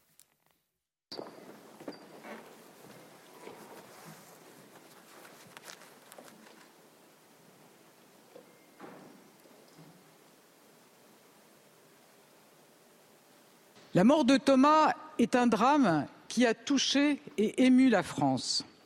C'est une démonstration de violence extrêmement choquante. Toute la lumière devra être faite. Neuf personnes ont déjà été interpellées et mises en examen. J'ai toute confiance dans les enquêteurs et les magistrats. Je veux le dire aux parents de Thomas, le dire à tous les Français. Avec mon gouvernement, nous serons intraitables. Alexandre Devecchio, dix jours après, il était temps de rendre hommage à Thomas? Oui, alors, vu qu'on a fait un hommage à Nel, euh, deux jours après, effectivement, il était temps. Mais j'ai envie de vous dire, moi, je suis pas sûr que les. J'en ai un peu marre des minutes de silence euh, et des marches blanches. Elle a dit mon gouvernement sera intraitable. Bon, c'est à la justice maintenant d'être intraitable. Et ce qu'on attend justement d'un gouvernement, c'est que ce genre de choses se reproduisent le moins possible. Et il faut commencer par faire le bien bon diagnostic. Et pour l'instant, ça n'a pas été réellement fait par les membres du gouvernement. Qu'est-ce qui s'est passé? C'est un drame. Euh, euh, d'une part justement de la justice qu'il faut refonder, puisque ce sont des gens qui avaient encore une fois un casier euh, judiciaire. C'est un drame aussi de, de, de, de la désintégration française. Euh, on a voulu cacher leur prénom, c'est parce qu'on était gêné justement du fait qu'ils étaient tous d'origine étrangère et donc du Vous fait qu'ils étaient toutes pas... les polémiques d'une. Non, je, je balaye tout, mais parce qu'il faut. Non, tout. mais je, je fais le décor est posé. Pardonnez-moi, je, fais le rôle que les politiques ne veulent pas. eux, ils se cachent, ils, ils, évitent de, de mettre les pieds dans le plat. Il faudrait commencer par faire ce diagnostic-là. Et là, on pourrait euh, peut-être être rassuré pour la suite. Pour l'instant, c'est pas le cas. Et donc, ces marches, ces minutes de silence, c'est juste euh, le symbole de leur impuissance. Karim Zeribi, l'exécutif a, manqué, vous trouvez, son, rendez-vous dans cette affaire depuis dix jours? Ça sent, euh, comme le disait Alexandre il y a un instant, la session de rattrapage au dernier moment parce qu'il y a eu un hommage pour Naël, pas pour Thomas. On veut tout faire pour éviter des affrontements intercommunautaires. C'est la lecture que vous faites de ces hommages ou pas du tout? Écoutez, je sais pas, je trouve que c'est assez pathétique si on fait une minute de, de, de silence pour Thomas euh, parce qu'on l'a faite pour Naël. Je veux dire, pourquoi dix jours après? Je veux dire, c'est alors après pourquoi dix jours après? Vous Posez la question. Est-ce que euh, on ne cherche pas non plus euh, de, que des poux là où il n'y a pas besoin d'y en avoir, qu'il y a une enquête qui est en cours. Voilà. Après, ils n'ont pas voulu livrer les prénoms. Enfin, voilà. Moi, je suis, moi, je, moi, je, sur cette ils n'ont pas voulu, ils n'ont pas osé. Non, mais peut-être cette affaire des prénoms, excusez-moi. Je veux dire, et alors, ça fait quoi? Quand on a les prénoms, ça fait quoi? Ça permet à certaines de faire des déductions? C'est ça le sujet? Ce sont des Français. Ben, la question inverse. Dans ce cas-là, on pose la question inverse. Pourquoi est-ce qu'on donne les prénoms dans tous les cas et pas dans celui-là? En tout cas, les identités, mais, euh, mais, plus mais que les prénoms d'ailleurs. Le problème à ce qu'on donne les prénoms dans tous les cas ou qu'on ne les donne pas, qu'on prenne une décision. Mais ce que je veux dire, c'est les déductions de, qui, qui interrogent. Des déductions par rapport à l'origine de ces Français. Il y a des Français qui commettent l'irréparable, et on ne va pas chercher dans les origines donc, euh, ni la question culturelle, ni la question de l'intégration, ni la question de l'assimilation. Quand vous avez des violeurs donc, qui sont euh, d'origine européenne, est-ce qu'on va chercher la dimension culturelle du viol chez les gens d'origine européenne? Non. Alors, parce que là, ils ont, sont des Français d'origine maghrébine, on va aller chercher effectivement le fait de la désintégration. Ils, ils Mais Alors, on laisse finir et euh, majoritairement, vous allez répondre. dans l'immense majorité des cas, encore une fois, je veux dire, c'est une question de proportion. Dans l'immense majorité des cas, les Français issus de l'immigration sont des Français comme les autres, à part entière. Je veux dire, après, il y a des voyous. Oui, il y a des voyous. Mais ma grand-mère, elle disait, vous savez, il y a des bons et des mauvais partout. Ouais, je pense qu'elle avait le bon sens, ma grand-mère. Donc il y a des bons et des mauvais partout. Maintenant, vous cherchez les mauvais toujours du même côté, donc et on veut expliquer que les bons sont toujours de l'autre. Ah, non, ça c'est une caricature qui n'est pas acceptable. Non, mais juste euh, pour revenir sur la question des prénoms, en fait, elle est importante puisque puisque vous avez des personnes qui ont dit qu'ils ont entendu des insultes racistes. Forcément, on se dit que si c'est Jean-Michel qui poignarde Romain, euh, on se dit qu'a priori, il n'y a pas d'insultes racistes. Enfin, vous, vous, voyez ce que, là où je veux en venir, c'est que s'il y a des insultes racistes, ça veut dire qu'a priori, ce n'est pas des gens qui sont euh, tous de la même origine. C'est pour ça que c'est l'enquête qui le dira. Oui, mais évidemment. Mais vous avez mais noté quand même que, que parfois, il y a des politiques qui font l'enquête avant l'enquête. Non, mais la question des prénoms, elle est télé. importante dans cette affaire. Les journalistes pour aussi, cette on le verra. raison euh, précise. Et deuxièmement, les prénoms, ça a quand même une une, ça dit quelque chose d'un individu au même titre que sexe, que le lieu où il habite, euh, que ses antécédents judiciaires. Enfin, ça dit quoi sur Très vite, les débats sont bah, enflammés autour de cette question. Bah, plein de choses, un prénom, évidemment. Ça dit quoi Ça dit quoi Plein de choses, ça dit quoi bah, ça donne, dit de là où vous venez, euh, dans quel milieu vous avez de grandi. De là où vous venez, mais ils sont nés en roman. Non mais d'accord.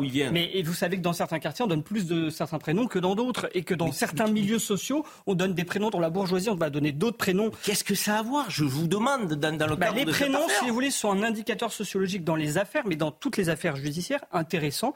Au même titre que je vous dis euh, l'âge, le sexe, que euh, est-ce qu'on est marié ou pas? Enfin, nous, en tant que journalistes, moi, je suis frustré quand je ne peux pas donner certains éléments, notamment quand ce sont des mineurs, et ce n'est pas normal. Oui, d'abord, je crois, moi, qu'il n'aurait fallu observer une minute de silence ni pour Naël, ni, pour Thomas. Ça n'est pas le lieu, l'Assemblée nationale, même si ce qui, si ce qui s'est passé est tout à fait dramatique, ça n'est pas le sujet. Mais à l'Assemblée nationale, traditionnellement, depuis toujours, on observe une minute de silence pour les personnes qui sont mortes pour la France ou lors d'attentats terroristes, etc. Mais si on commence à observer des minutes de silence pour toutes les personnes mortes par homicide, vous comprenez, on ne va pas s'en sortir.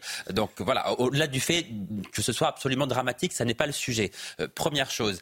Deuxième chose, est-ce que ce gouvernement est le mieux placé pour combattre les maux qui sont en train de ronger notre société en ce moment?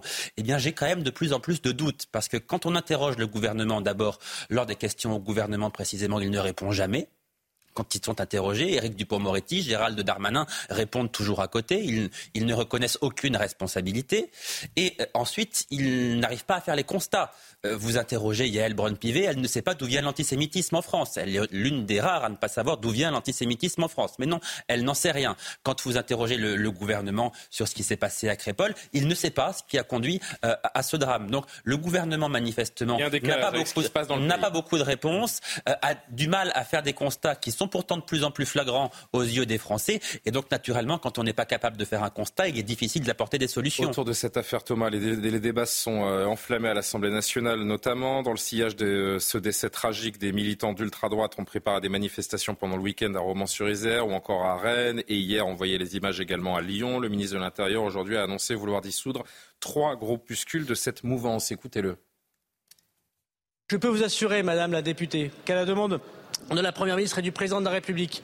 Des moyens nombreux sont mis pour suivre les 1500 personnes radicalisées de l'ultra-droite pour pouvoir les interpeller, pour engager les procédures de dissolution comme je l'ai fait avec Génération Identitaire, comme je le ferai demain avec la division Martel qui sera présentée au prochain Conseil des ministres. Et deux autres euh, groupuscules d'extrême droite connaissent aujourd'hui des contradictoires qui permettront, je l'espère après-demain, d'être dissous. Jean-Christophe Couvi, fermeté face au rassemblement de l'ultra-droite. D'ailleurs, on l'a vu hier, hein, la main de la justice n'a pas tremblé. Euh, six individus inconnus des services euh, ont pris euh, six et dix mois ferme mandat de dépôt. C'est une très bonne chose.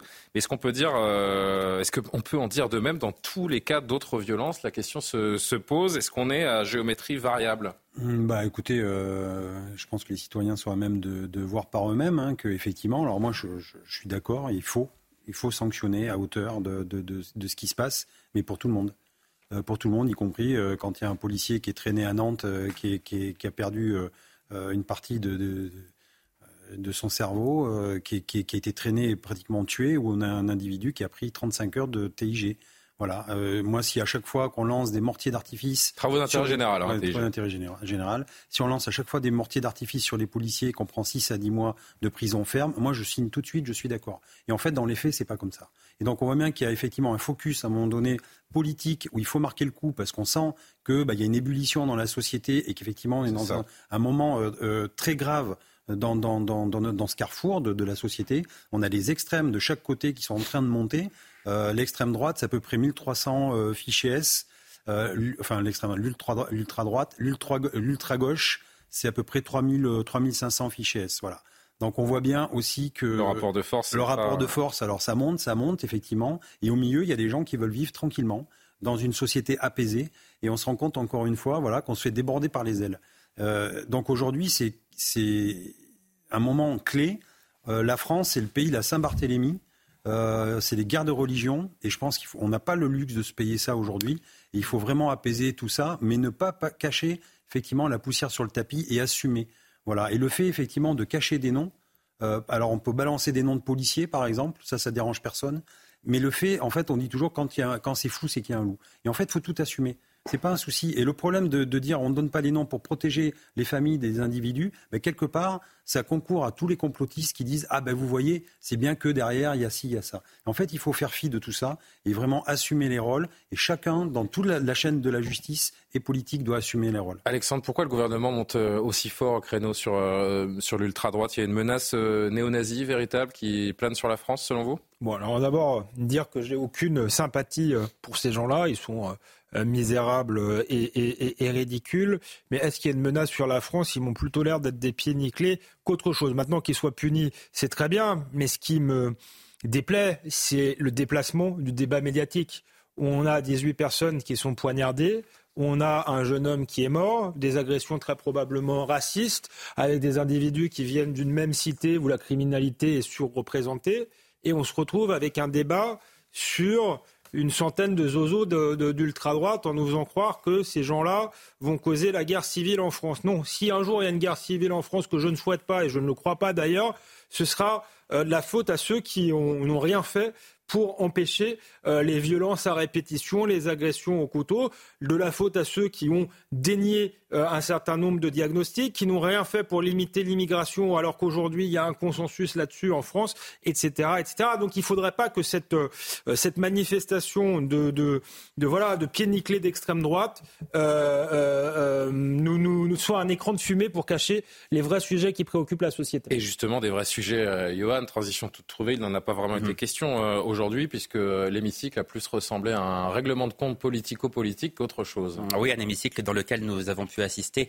à un règlement de compte entre le, Rassemblement national et le garde des Sceaux, Éric Dupont-Moretti. Tout est parti d'une question de la députée euh, RN Michel Martinez qui interrogeait le ministre de la Justice qui, selon elle, ne remplit plus son rôle, à savoir dissuader, punir et réparer. Piqué au vif, Éric Dupont-Moretti répond avec la manière dont on lui connaît bien désormais. En réalité, euh, votre indécente euh, démagogie fait que vous n'avez pas voulu entendre les mots du grand-père du petit euh, Thomas. Vous préférez en réalité opposer la France rurale et tranquille, catholique et blanche, à la France des cités la France des Mohamed, des Mouloud et des Rachid. Mais je pense aussi, moi, aux Français, à nos compatriotes, aux Français de préférence qui vivent dans nos quartiers, dans les cités, et qui ne méritent pas de lire sur les murs mort aux Arabes.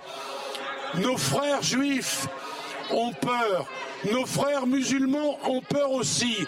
Vos propos sont incendiaires et ils amènent dans la rue les militants de l'ultra-droite qui sont bien plus proches de vous que de moi. Pour être crédible, faites le ménage, chassez de vos rangs les gudards, les identitaires, les nazillons, les racistes, les antisémites qui sont en réalité planqués dans vos officines économiques et qui viennent sévèrement d'être condamnés par la Cour d'appel de Paris. Éric Dupond-Moretti accuse donc le Rassemblement national d'être responsable des groupuscules d'extrême droite qui descendent dans les rues depuis le week-end dernier. C'en est trop pour les députés du Rassemblement national qui, vous l'avez vu sur ces images, ont décidé de quitter l'hémicycle. Mais le ministre de la Justice va plus loin. Il affirme même que le RN abrite en son sein des nazillons, des racistes et des antisémites. Des accusations qui conduisent immédiatement Marine Le Pen à venir à la rencontre des journalistes présents à l'Assemblée nationale. Marine Le Pen l'affirme. Éric Dupont Moretti devra répondre de ses propos devant la justice. Euh, compte tenu euh, des propos ignominieux qui ont été tenus par le ministre de la Justice, nous ne pouvons d'ailleurs plus poser une seule question au ministre de la Justice sans se faire copieusement insulter par lui. Le ministre de la Justice oublie que lorsqu'il insulte les représentants euh, du peuple que sont les députés du Rassemblement national, il insulte des millions de Français. Nous avons donc décidé de ne plus laisser passer cela. Nous avons donc non seulement quitté l'hémicycle, mais euh, nous allons euh, déposer devant la Cour de justice euh, une plainte pour que le ministre s'explique de ces injures et accessoirement de ces diffamations. Le RN, qui était aujourd'hui la cible de tous les bords politiques après le gouvernement, c'est LFI qui, par la voix de Mathilde Panot, accuse le Rassemblement national de propager la haine dans le pays.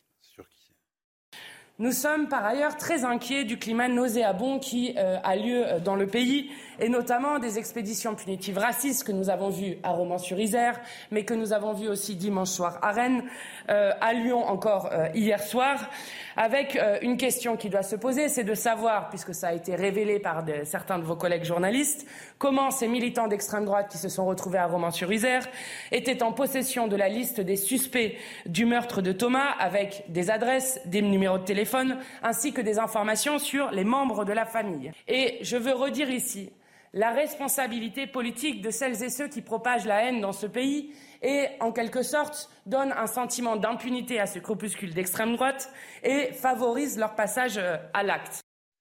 Voilà, autant de joutes verbales et d'affrontements qui auront permis au gouvernement de ne pas répondre aux véritables questions que pose la mort de Thomas quand l'accumulation de faits divers transforme ces faits divers en, faits de société. La question de la responsabilité politique doit naturellement être interrogée. Le Rassemblement national est critiquable, bien sûr, sur certains aspects, mais le gouvernement s'est une nouvelle fois défaussé aujourd'hui. Quant à Mathilde Panot qui accuse le RN de propager la haine et de diviser le pays, il est certain qu'en tant que cadre de LFI, elle est experte dans ce domaine, car oui, le plus grand danger politique pour la France, c'est bien la France insoumise. Et en attendant, Karim Zeribi, merci beaucoup, euh, Johan. En attendant, euh, c'est le gouvernement qui j'ai l'impression, et j'attends d'avoir votre avis, qui instrumentalise totalement ce, drame pour montrer que l'ennemi, le seul, et unique, c'est Marine Le Pen.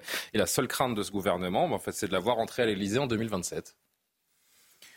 C'est un peu lassant de voir que c'est l'épouvantail. Euh, Il n'y a que ça. En, fonction de leur sensibilité politique, euh, euh, réagissent avec un esprit très offensif sur certains faits divers et donc sont plutôt d'une indulgence totale avec d'autres.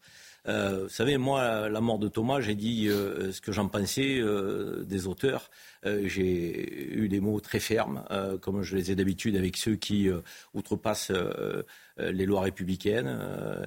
Et, euh, mais j'ai aussi des mots très durs envers euh, euh, les groupuscules néo-nazis qui mettent à mal les équilibres dans notre République et qui représentent un danger notoire. Ces mises de l'intérieur, c'est pas moi qui disais qu'il y avait 13 attentats déjoués de, de l'extrême droite dans notre pays. Force est de constater. mais combien de morts, Karim, de, l'ultra-droite ces 50 dernières années? Vous attendez des morts. C'est marrant que vous. vous non, j'attends pas des morts, non, pas du tout, vraiment pas. que les fonctionnaires de police déjouent 13 attentats qui peut-être aurait pu causer des morts. Ça veut dire qu'on a quand même des forces de l'ordre, des services de renseignement qui font leur job correctement. Mettez ça en avant plutôt. Ne, dites pas combien de morts, parce que si vous attendez des morts pour qualifier l'extrême droite, euh, pourquoi je pose cette question C'était par rapport à l'affirmation qui disait le danger de, Mais le danger, de, l'ultra droite. Le, euh. danger provient des extrêmes, ça qu'on entend. Ils sont résiduels. Hein, Excusez-moi, euh, je vais dire la cohésion nationale c'est quelque chose d'important, sans qu'il y ait de mort.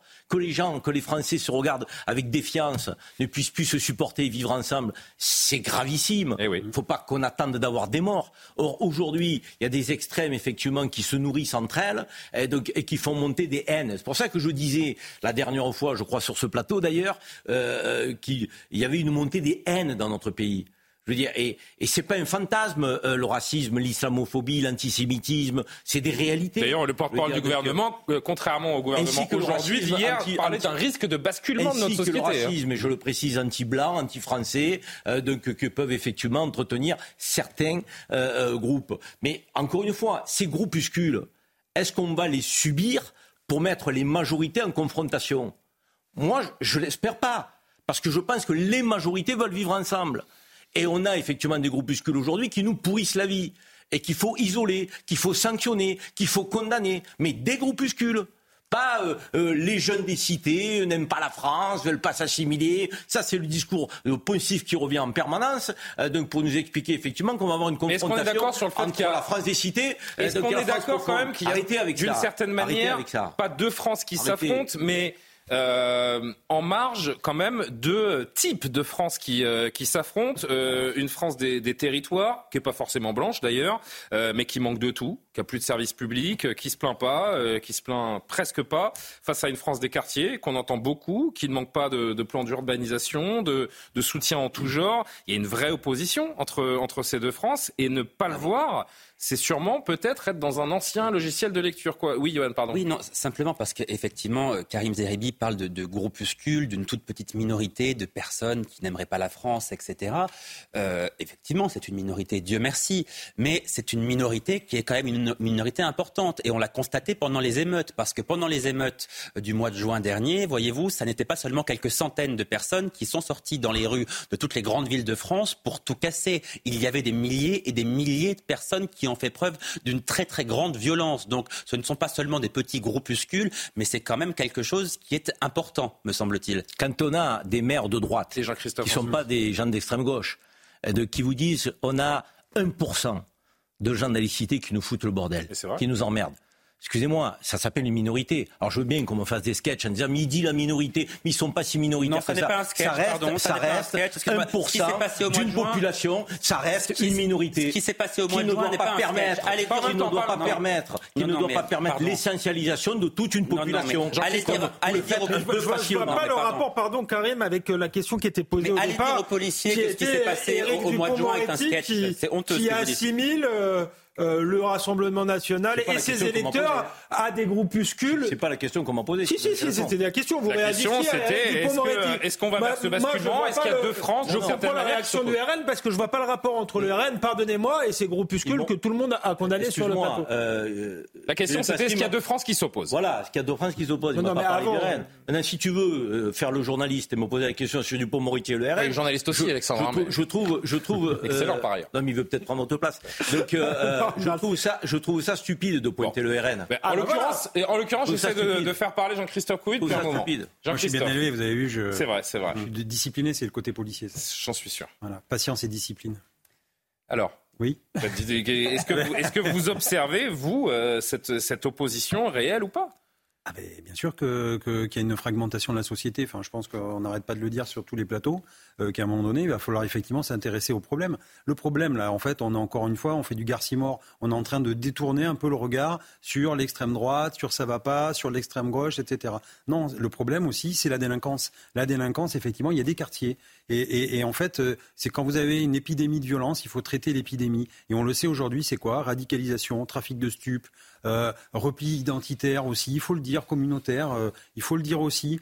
Quand vous avez, et ça c'est les gens aussi qui vivent dans des quartiers qui nous le disent, ils nous disent on reconnaît même pas nos quartiers, nous quand on est arrivé, on a été élevé dans ce quartier, on est obligé de partir parce qu'on est, on est même plus chez nous. Bah, c'est le cas de la monnaie, hein. je me souviens que pendant la marche blanche, on a interrogé des habitants aujourd'hui, moi, ce que, d'un certain âge qui sont partis de la monnaie parce qu'ils ne reconnaissaient plus le quartier où ils ont grandi. Les citoyens français, en, la langue se, se délie. Voilà. Aujourd'hui, les gens parlent euh, disent qu'ils ont sur le cœur, et on se rend compte qu'en fait, il y a une dichotomie entre la parole politique et la parole des citoyens. Et en fait, il y a un fossé qui se creuse avec ça. On le voit dans les élections présidentielles, où il y a un Français sur deux qui va même plus voter, et en fait, on voit qu'au fur et à mesure, euh, on a l'impression que d'un côté, il y a un peu l'intellectualisme parisien, on est là, on réfléchit sur des choses, oui, mais bon, et de l'autre côté, il y a les Français qui sont sur le terrain, qui vérifient, qui tous les jours sont confrontés à la délinquance, à de la violence. Et quand on n'ose pas affronter les problèmes en face, ça profite aux extrêmes. Et ça profite il suffit de regarder ce qui se passe autour de nous en Europe. En fait, personne s'empare du vrai sujet. Et c'est ça le problème. Et en fait, on veut toujours. Ces Français que vous évoquez, ils sont de toute origine, rassurez-moi. Moi, je ne fais pas de distinction.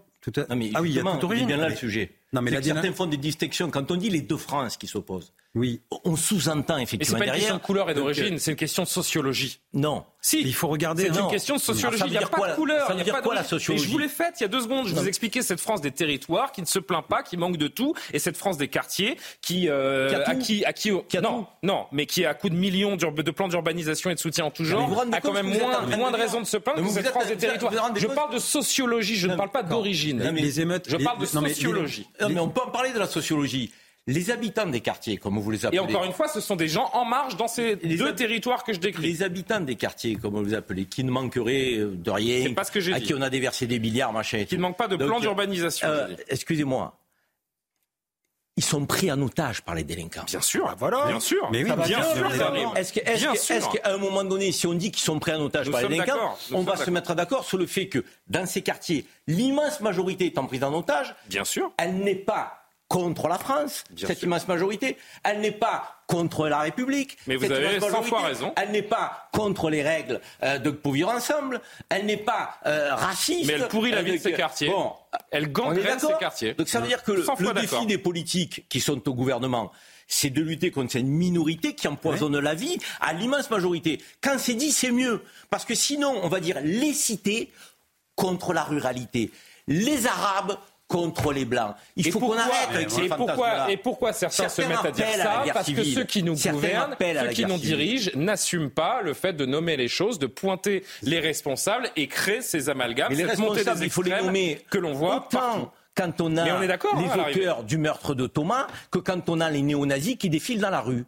Il faut les pointer de la même manière. Et l'ultra-gauche Et si on les pointe, et l'ultra-gauche. Et si on les pointe de la même manière, on verra que le bon adage de ma grand-mère, des bons et des mauvais partout, réapparaîtra naturellement. Juste avant le journal, je voudrais qu'on entende Gérald Darmanin aujourd'hui qui, euh, qui dit, pour justifier justement ces, ces arrestations et cette fermeté euh, par rapport à ces groupuscules d'ultra-droite, dit qu'on a évité un scénario à l'irlandaise. C'est ce qui s'est passé à Dublin hein, il y a une semaine, où euh, sur fond de, de rumeurs d'un Algérien qui aurait poignardé des, des, enfants, la rue s'est enflammée avec des mmh. militants notamment d'extrême droite qui ont mis Dublin d'une certaine manière à feu et à sang. Regardez, écoutez surtout. Je voudrais ici saluer le travail du renseignement territorial, qui à Romans-sur-Isère a permis de documenter, puisque ces personnes ont pu être suivies, ont permis d'intervenir avant que cela n'intervienne et connaître un scénario à l'irlandaise, comme vous l'avez vous-même évoqué. On a évité une guerre civile? Non, parce que euh, précisément, nous ne sommes pas dans un scénario à irlandaise, puisqu'il y avait une centaine de personnes, un groupuscule bien connu, qu'on a empêché d'agir, qui ne sont pas représentatifs des Français. Par contre, il y a une colère sourde des Français dans le pays. Je ne pense pas du tout qu'ils vont prendre les armes, parce que justement, c'est une France respectueuse, silencieuse, qui respecte la loi, qui se lève tôt le matin pour aller euh, travailler. Mais ces gens-là n'en peuvent plus. Et quand ils disent on est agressé, on est victime, l'État doit faire son travail, doit faire quelque chose pour nous, la moindre des choses, c'est de les c'est de les écouter et pas de parler de rix et de faits divers. Maureen Vidal, on marque euh, un instant de pause et on se retrouve. Maureen Vidal, l'actu.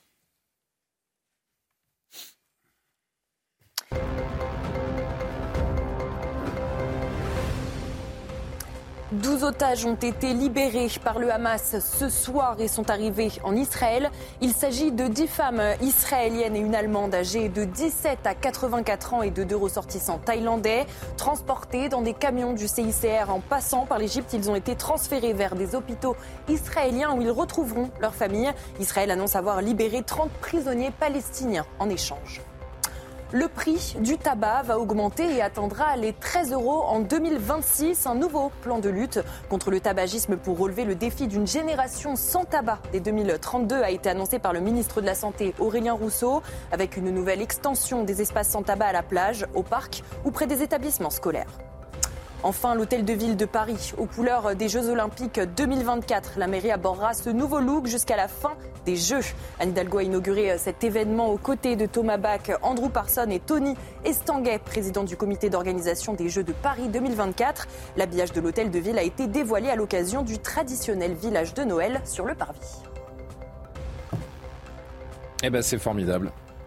Je ne sais pas si les transports seront prêts, comme l'a dit Anne Hidalgo, mais l'hôtel de ville est prêt. Euh, on s'est beaucoup focalisé sur les différentes manifestations ces, ces derniers jours, donc au point euh, presque d'en oublier euh, l'enquête. Que s'est-il passé à cette fête de Crépole? Les avis, les témoignages sont nombreux. L'édito de notre euh, confrère de France 5, Patrick Cohen, a fait beaucoup jaser ces dernières heures. Écoutez pourquoi. Ah, alors on va attendre un instant. Euh, c'est une euh, version que donne le, journaliste euh, hier dans son, dans son édito que l'on entend.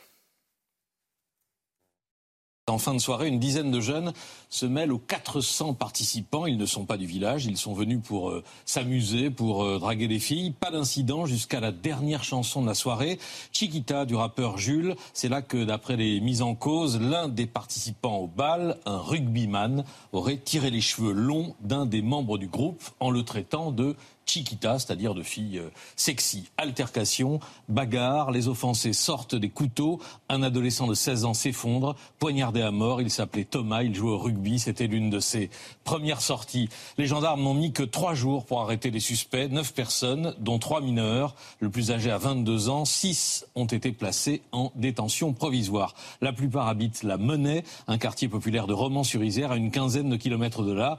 Voilà ce qu'on connaît des faits et de l'enquête de gendarmerie d'après les communiqués du procureur et puis aussi d'après euh, l'enquête du journal Le Monde par euh, Soren Sello. La réaction de la candidate reconquête Marion Maréchal, qui euh, a été euh, sensiblement, il faut le croire, choquée par les, propos du journaliste. Si on peut euh, l'afficher en régie, on va voir ce qu'elle en disait aujourd'hui. Ce matin, je pense aux proches de Thomas et des 18 blessés qui doivent être dévastés de voir le récit médiatique reprendre l'indécente version des agresseurs, comme d'habitude. C'est toujours de la faute des Français, même quand ils sont victimes. La version des suspects, ce sont les faits pour le journaliste Alexandre Devecchio. Il fait l'enquête avant la police, notre non, mais c'est ça qui est grave, c'est qu'ils se réfugient derrière les faits pour dire que les autres euh, manipulent l'information. Euh, mais lui, euh, il y a des faits qu'il omet. Il y a des faits qu'il reprend qui sont juste le témoignage effectivement des, des, des, des, assassins ou de ceux qui sont. On va voir d'ailleurs communiqué du procureur de Valence. qui sont suspectés. En fait, il, il, reprend leur, leur témoignage et il y a des faits qu'il omet. C'est-à-dire que ce sont des gentils garçons qui sont venus pour faire la fête. Vous, quand vous allez faire la fête, c'est avec des couteaux, Julien? C'est un truc qu'il ne dit pas. Il dit pas qu'ils avaient euh, un casier judiciaire, par exemple. Donc il y a bizarrement tous les faits qui ne vont pas dans sa direction, il les omet.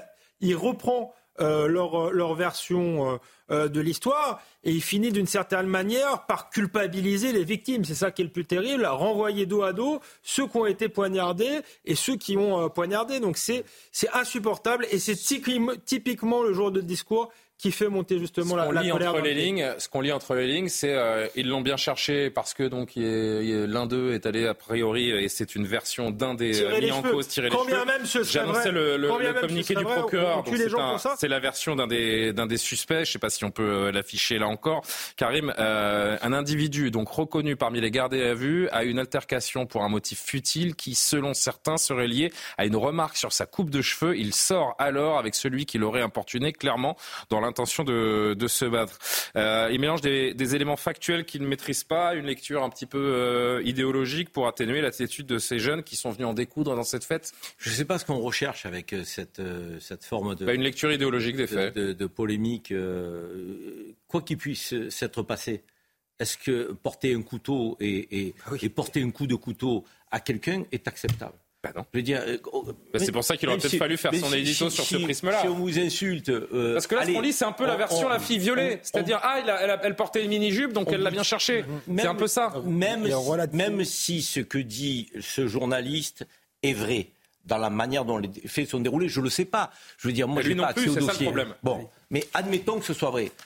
Pour autant, ce serait fou de, de sous-estimer euh, l'acte et le geste qui a été fait en portant un couteau et en allant planter euh, donc, un jeune. Je veux dire, donc, ça ne peut, pas, ça peut pas dédouaner de sa responsabilité majeure l'auteur du coup de couteau. Bah je veux dire, donc, euh, je ne sais pas à quoi ça sert d'aller chercher un déroulé des faits. Donc, premièrement, parce que s'il faut justifier quelqu'un qui se fait poignarder parce qu'il a tiré les cheveux bah, d'un autre, bah, des gens poignardés, il y en avoir beaucoup. Hein, j'espère avoir été assez clair sur Cohen. Deuxièmement, sur Marion Maréchal Le Pen, excuse-moi, elle dit c'est les Français qui ont toujours tort. Euh, les auteurs des coups de couteau sont français. Ça veut dire que pour elle, il y a des Français euh, donc, euh, qui n'en sont pas. mais ça aussi, c'est de l'idéologie. Ah, c'est pas de la sociologie. c'est une politique, c'est pas une journaliste. Oui, mais c'est de oui, mais c'est une politique d'extrême droite, donc qui veut effectivement diviser les Français sur l'autel de leurs origines. ce que veut dire Marion Maréchal Le Pen, me semble-t-il, c'est qu'il y a des Français qui n'aiment pas les Français. C'est ça la réalité. Ah bon, c'est ça qu'elle a écrit Ou c'est vous qui faites la traduction je, crois que c'est ce qu'elle veut dire. Vous faites souvent la traduction de Marie Maréchal Le Pen. et, je, crois que vous caricaturez souvent ce que je veux dire. Bah, écoutez, moi je lis ce qu'elle a dit. Est-ce qu'elle a dit ça? Comme d'habitude, c'est toujours la faute des Français, eh, même quand ils sont victimes. Elle, répond à Patrick Cohen. Elle, répond, à, la chronique. Hein. Elle répond à Patrick Cohen. alors Vous avez parlé du déroulé des faits. Pourquoi Patrick Cohen fait ce déroulé des faits? Quand on écoute bien l'édito, on comprend qu'il présente un déroulé des faits pour présenter des Français, particulièrement dans la France rurale, un peu les responsabilités. Seraient racistes. En réalité, les Français seraient racistes, euh, et voilà. Et donc, du coup, il y a une bagarre qui a mal tourné. Ils l'ont bien cherché. C'est ça qu'il euh, nous entend. Non, mais ça va probablement. En fait, ce qui est intéressant, c'est que cet édito, édito, de Patrick Cohen va probablement, probablement être la défense. La ligne de défense des, des, assaillants. Et en fait, c'est incroyable. C'est pas une ligne de défense. C'est pas parce qu'on vous tire les cheveux que vous mettez. Mais bien sûr. Non, mais ce que vont, ce que vont probablement dire les avocats, c'est que ces jeunes étaient venus, qu'ils ont probablement été stigmatisés parce qu'ils venaient pas du même endroit, qu'ensuite euh, dehors ils se sont sentis en en danger parce qu'il y avait des rugbyman en face. Vous voyez, le fait d'insister sur le fait qu'il fasse du rugby. Et ce que je voulais juste rappeler, euh, euh, c'est que sur ce plateau, on avait eu, je ne sais pas si vous vous rappelez, Julien, un témoin, quelqu'un qui avait été dans le bal et qui racontait, qui n'avait pas assisté à l'attaque, mais qui racontait l'ambiance. Qui, qui disait qu'effectivement, il y avait deux jeunes. Il se souvient très bien de ces deux jeunes qui avaient une attitude un peu étrange. Il n'arrivait pas à le définir. Il y a neuf témoignages de toute façon qui expliquent qu'ils ont entendu des insultes anti Non, mais même bien avant. Il mm. disait qu'en fait, ces, ces, garçons qui étaient là pour draguer, effectivement, le faisaient, si vous voulez, avec des codes qui n'étaient pas tout à fait corrects, qu'ils étaient assez lourds avec les filles, qu'ils n'étaient pas dans un rapport très sain euh, et qui cherchaient peut-être aussi un peu euh, à, provoquer. Et, et jusqu'au euh, ce qu'oublie de dire Patrick Cohen et qui est très important, c'est qu'il n'y a pas eu seulement des coups de couteau contre Thomas, mais contre de, énormément de personnes. Il y a, eu aussi des jets de pierres, des jets de barrières et des parents qui étaient venus chercher leurs enfants à cette soirée se sont fait menacer et, certains parents racontent avoir entendu des coups de feu puisqu'ils avaient, ils ont brandi des armes. Enfin, ça va beaucoup plus loin que cela. Jean-Christophe Oui, euh, ce que je veux rebondir, c'est euh, que l'avocat de la défense, entre guillemets, d'ailleurs l'a annoncé, il a dit oui, euh, attention, c'est pas une lecture très manichéenne. C'est-à-dire que c'est pas le bien contre le mal, tout est mélangé, etc. Moi, ce que je vois effectivement, c'est quand on vient dans une soirée et l'inverse. Imaginez l'inverse, c'est-à-dire que moi, je vais me débarquer dans une soirée rap de, de, de, de, de, banlieue. Je suis pas sûr que je tienne 10 minutes, un quart d'heure si je commence à draguer les filles. voilà. Donc, j'inverse juste un peu les rôles. Et, et encore une fois, quand on vient dans une soirée et qu'on commence à arriver, parce qu'on sait aussi qu'il y a des bandes de jeunes euh, arrivent, mettent un peu le, la pagaille, ça déclenche, il y a des bagarres, il suffit qu'il y en ait qui ait un peu bu, etc. Mais en fait, il y a, il y a un code, et le code, c'est les couteaux. Euh, c'est mmh. effectivement quand on passe sa vie et regardez un petit peu ce qui se passe dans certains quartiers. Et je fais la différence, c'est pas tous les gens du quartier, mais il y a toujours des bandes. Ces bandes se mettent en avant, c'est du rap, c'est de la violence, c'est euh, je monte les armes, euh, c'est la drogue, c'est tout est tout est lié autour de ça et en fait on magnifie un peu tout ça et on met ça en avant. Et ces, ces gamins-là vivent dans cette violence, dans cette ambiance et de, justement de jouer du couteau très rapidement. Et eux-mêmes le disent, de toute façon, je suis pas taillé pour la bagarre, donc en fait, je prends quoi? Je prends un couteau, parce qu'au moins je peux planter. Voilà. Transition toute faite. Cette année, les homicides et tentatives d'homicide en lien avec le trafic de drogue ont augmenté, une hausse de 57% des règlements de compte par rapport à l'année précédente. C'est le directeur général de la police nationale, Frédéric Vaux, qui donne ces chiffres suite à une audition au Sénat par la commission d'enquête sur le narcotrafic en France, situation qui ne cesse de s'envenimer, qui est interminable. Les explications de Charles Pousseau, on en discute. 315, c'est le nombre d'homicides ou tentatives d'homicides recensés cette année en lien avec le trafic de drogue. Au total, ce sont 451 personnes qui ont été victimes de ces règlements de compte entre malfaiteurs, une montée de la violence des trafiquants pour mieux asseoir leur emprise, comme l'explique le porte-parole du syndicat Alliance Police, Rudy Mana. Les grandes villes où il y a pas mal de policiers, où il y a beaucoup de policiers, sont beaucoup plus visées. Donc les trafiquants de stupes euh, cherchent d'autres endroits pour récupérer ces points de vente. Et bien parfois, ils sont obligés, d'où la marseillisation de ces, de ces règlements de compte, de, euh, d'user de la Kalachnikov pour, euh, pour terroriser les points de vente qui sont tenus par les locaux et récupérer le, le lieu d'implantation de ce point de vente. Cette violence s'étend même aux villes moyennes partout sur le territoire, des règlements de compte faisant des victimes collatérales, à l'image du père de famille décédé ce week-end à Dijon. Une vendetta difficile à contrôler pour les forces de l'ordre, selon le directeur général de la police nationale, Frédéric Vaux. Nous sommes confrontés aujourd'hui à des jeunes qui ont la possibilité de gagner très vite beaucoup d'argent et qui n'ont peur ni de mourir, ni de la prison et qui intègrent euh, dans leur avenir l'idée que la perspective d'aller au-delà de 30 ans, alors je dis 30 ans un petit peu au hasard, euh, est pour eux euh, quelque chose d'un peu sans espoir. Donc effectivement, ça, limite nos, nos capacités d'agir sur ces trafics et ces trafiquants. Des malfaiteurs de plus en plus jeunes. Parmi les victimes, 30% ont moins de 20 ans.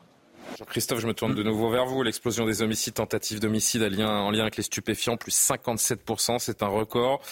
Ils n'ont ni peur de mourir, ni peur d'aller en prison, dit le patron de la police. Oui, mais c'est le manque de perspective en fait. C'est-à-dire qu'on a des générations euh, qui arrivent, euh, qui sont effectivement vides de, à l'intérieur, pas d'empathie. Euh, ils peuvent tuer, ils peuvent, bah, on l'a vu là, voilà, ils peuvent tuer, donner des coups de couteau, c'est pas grave.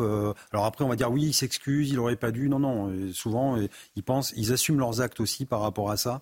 Euh, et après, ce qu'on voit aussi, c'est encore une fois, c'est les enquêtes, parce qu'il fallait au bout un peu de, de, l'audition, c'est qu'en fait, l'OFAST dit on a un problème avec les enquêtes. C'est-à-dire qu'aujourd'hui, la, justice, tout est tellement transparent que dès lors que vous donnez des techniques d'enquête lors du passage euh, en procès, eh bien, qu'est-ce que font les avocats? Euh, ça aussi, et puis il y a des, gens qui viennent, des, dealers qui viennent écouter comment la police travaille, et en fait, derrière, on voit qu'ils sont en train de s'adapter aux missions de la police. Et donc, qu'est-ce qu'on demande? On demande quelque part à mettre une partie euh, notamment des, des, gens infiltrés, parce qu'on infiltre des réseaux, etc., les protéger davantage, protéger davantage nos techniques de police, qu'on appelle un peu des coffres-forts euh, juridiques, où on met à disposition des magistrats et des seuls magistrats euh, les motifs de l'enquête et la technicité de l'enquête, pour éviter justement que des malfrats et des mafias euh, voient comment on travaille. Aujourd'hui, la bataille, elle se joue dans la crypto-monnaie, dans le darknet, ben ça se joue sur, sur tous ces réseaux sociaux, ça se joue sur la technologie.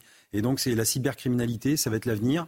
Et là-dessus, il faut qu'on soit un peu plus, enfin moins, j'allais dire, moins profane et moins naïf. Et on a une justice qui est un peu naïve par rapport à ça. Et je pense que pareil, on doit avoir le législateur les plus naïfs euh, du monde, sûrement. Et la vérité actuelle, c'est euh, que la France est un marché en pleine expansion, euh, Karim Zeribi, et que le gouvernement a beau taper du poing sur la table, envoyer des CRS 8, démanteler des points de deal.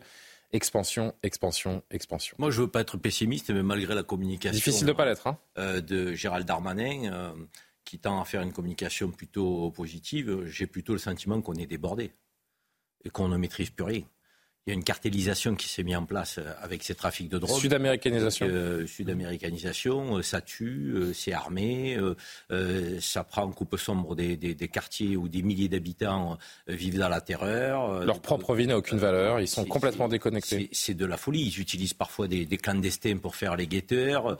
maintenant, ils font des CDD à des gens de Lyon qui viennent travailler à Marseille, de Marseille qui viennent travailler à Paris. Enfin, je veux dire, ils ont utilisé le, le digital donc, comme une entreprise moderne peut le faire.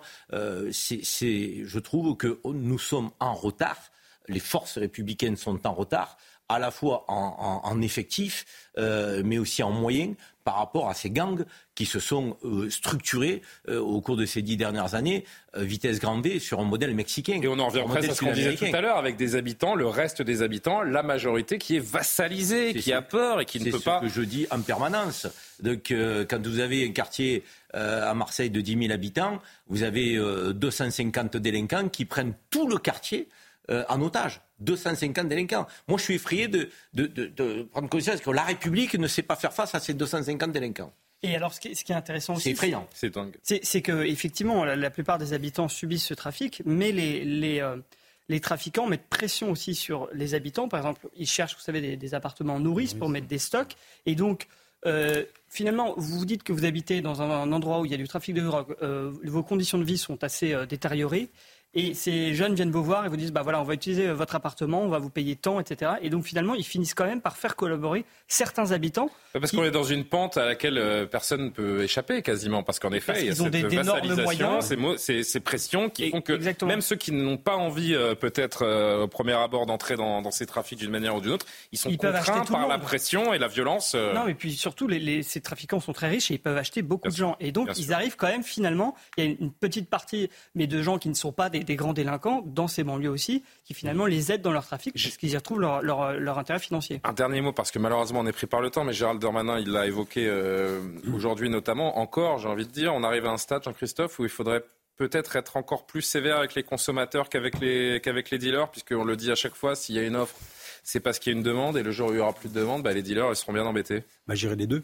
Euh, les deux, parce que euh, consommateur, euh, oui, effectivement, s'il n'y a pas de consommation, il n'y a pas de deal. Sauf qu'on a tellement inondé le marché. Est-ce que tout a été fait pour essayer de lutter contre le trafic On a essayé de toucher. Alors, on a essayé de toucher au, portefeuille avec les amendes forfaitaires délictuelles, qui sont pas recouvertes comme on voudrait. D'ailleurs, hein. je crois que c'est 30% à peu près de, de recouvrement, de recouvrement à peine. Les mineurs les payent pas. Alors, c'est une piste qui doit être explorée davantage, mais à mon avis, il faut rentrer un peu plus, un peu plus dans le dans le dans le vif du sujet. Et puis surtout, c'est c'est lutter aussi j'allais dire, contre euh, contre les réseaux. Et ces réseaux, par exemple, quand on sait que le cannabis vient du Maroc, alors moi je suis désolé, mais euh, moi j'ai pas de bien au Maroc, hein, mais on a 65 000 euh, retraités français qui vivent au Maroc, et on voit bien qu'on est embêté aussi par rapport à ça, parce qu'on a, on a, qu'on appelle ça, des on est obligé de faire avec euh, diplomatiquement. On peut pas euh, d'un seul coup couler des navires euh, qui arrivent du Maroc avec de la cam. c'est aussi, on sait que le marché sud-américain a envahi l'Europe parce que c'est aujourd'hui ici qu'on n'a plus de plafond de verre et que les gens consomment de plus en plus de sup. Non, mais un dernier mot. je pense qu'on pourrait effectivement avoir beaucoup plus de, de force dans la relation diplomatique au Maroc pour pas que 80-90% du cannabis qui viennent de là euh, inonde notre pays. Donc, on est assez passif. Et puis de l'autre côté, quand j'entends des fonctionnaires de police me dire que quand ils arrêtent un guetteur, euh, qu'il est dehors deux heures après parce qu'il n'y a pas de délit de guetteur, je suis assez bah stupéfait là aussi que le législateur ne, ne renforce pas l'arsenal juridique pour permettre aux fonctionnaires de police de dire à quelqu'un qui est assis sur un fauteuil, en bordure de cité, avec un masque, avec des lunettes, euh, même en plein hiver, euh, la tête casquée, de dire allez monsieur, montez, mais montez derrière, et il y aura un délit à la, à la clé. Là, il n'y a pas de délit il n'y a pas de délit. Donc ça, me paraît fou qu'on veuille toujours attaquer le gros bonnet qui est même plus en France, hein, d'ailleurs, qui donne oui, ses ordres. bien d'en attraper quelques-uns des aussi, Karim. Et, et, et, on ne tape même pas la main-d'œuvre. Or, sans main-d'œuvre, il n'y a pas de trafic. Mais c'est la main-d'œuvre qu'il faut taper aujourd'hui. Vous avez raison. Et euh, c'est très inquiétant quand on voit notamment ce qui se passe chez nos voisins néerlandais ou, belges. Espérons ne, pas en arriver à cette euh, cartélisation qui est presque euh, une, une, réalité. Malheureusement, il est temps de se quitter. Dans un instant, vous avez rendez-vous avec l'édition de la nuit. Je vais remercier Martin Mazur, Céline Génaud, Camille Guedon, Alix Perrault qui m'ont aidé à préparer cette Merci à tous les six. Merci aux téléspectateurs. L'édition de la nuit est donc à suivre et je vous dis à demain pour un nouvel épisode de Soir Info. Bonne nuit.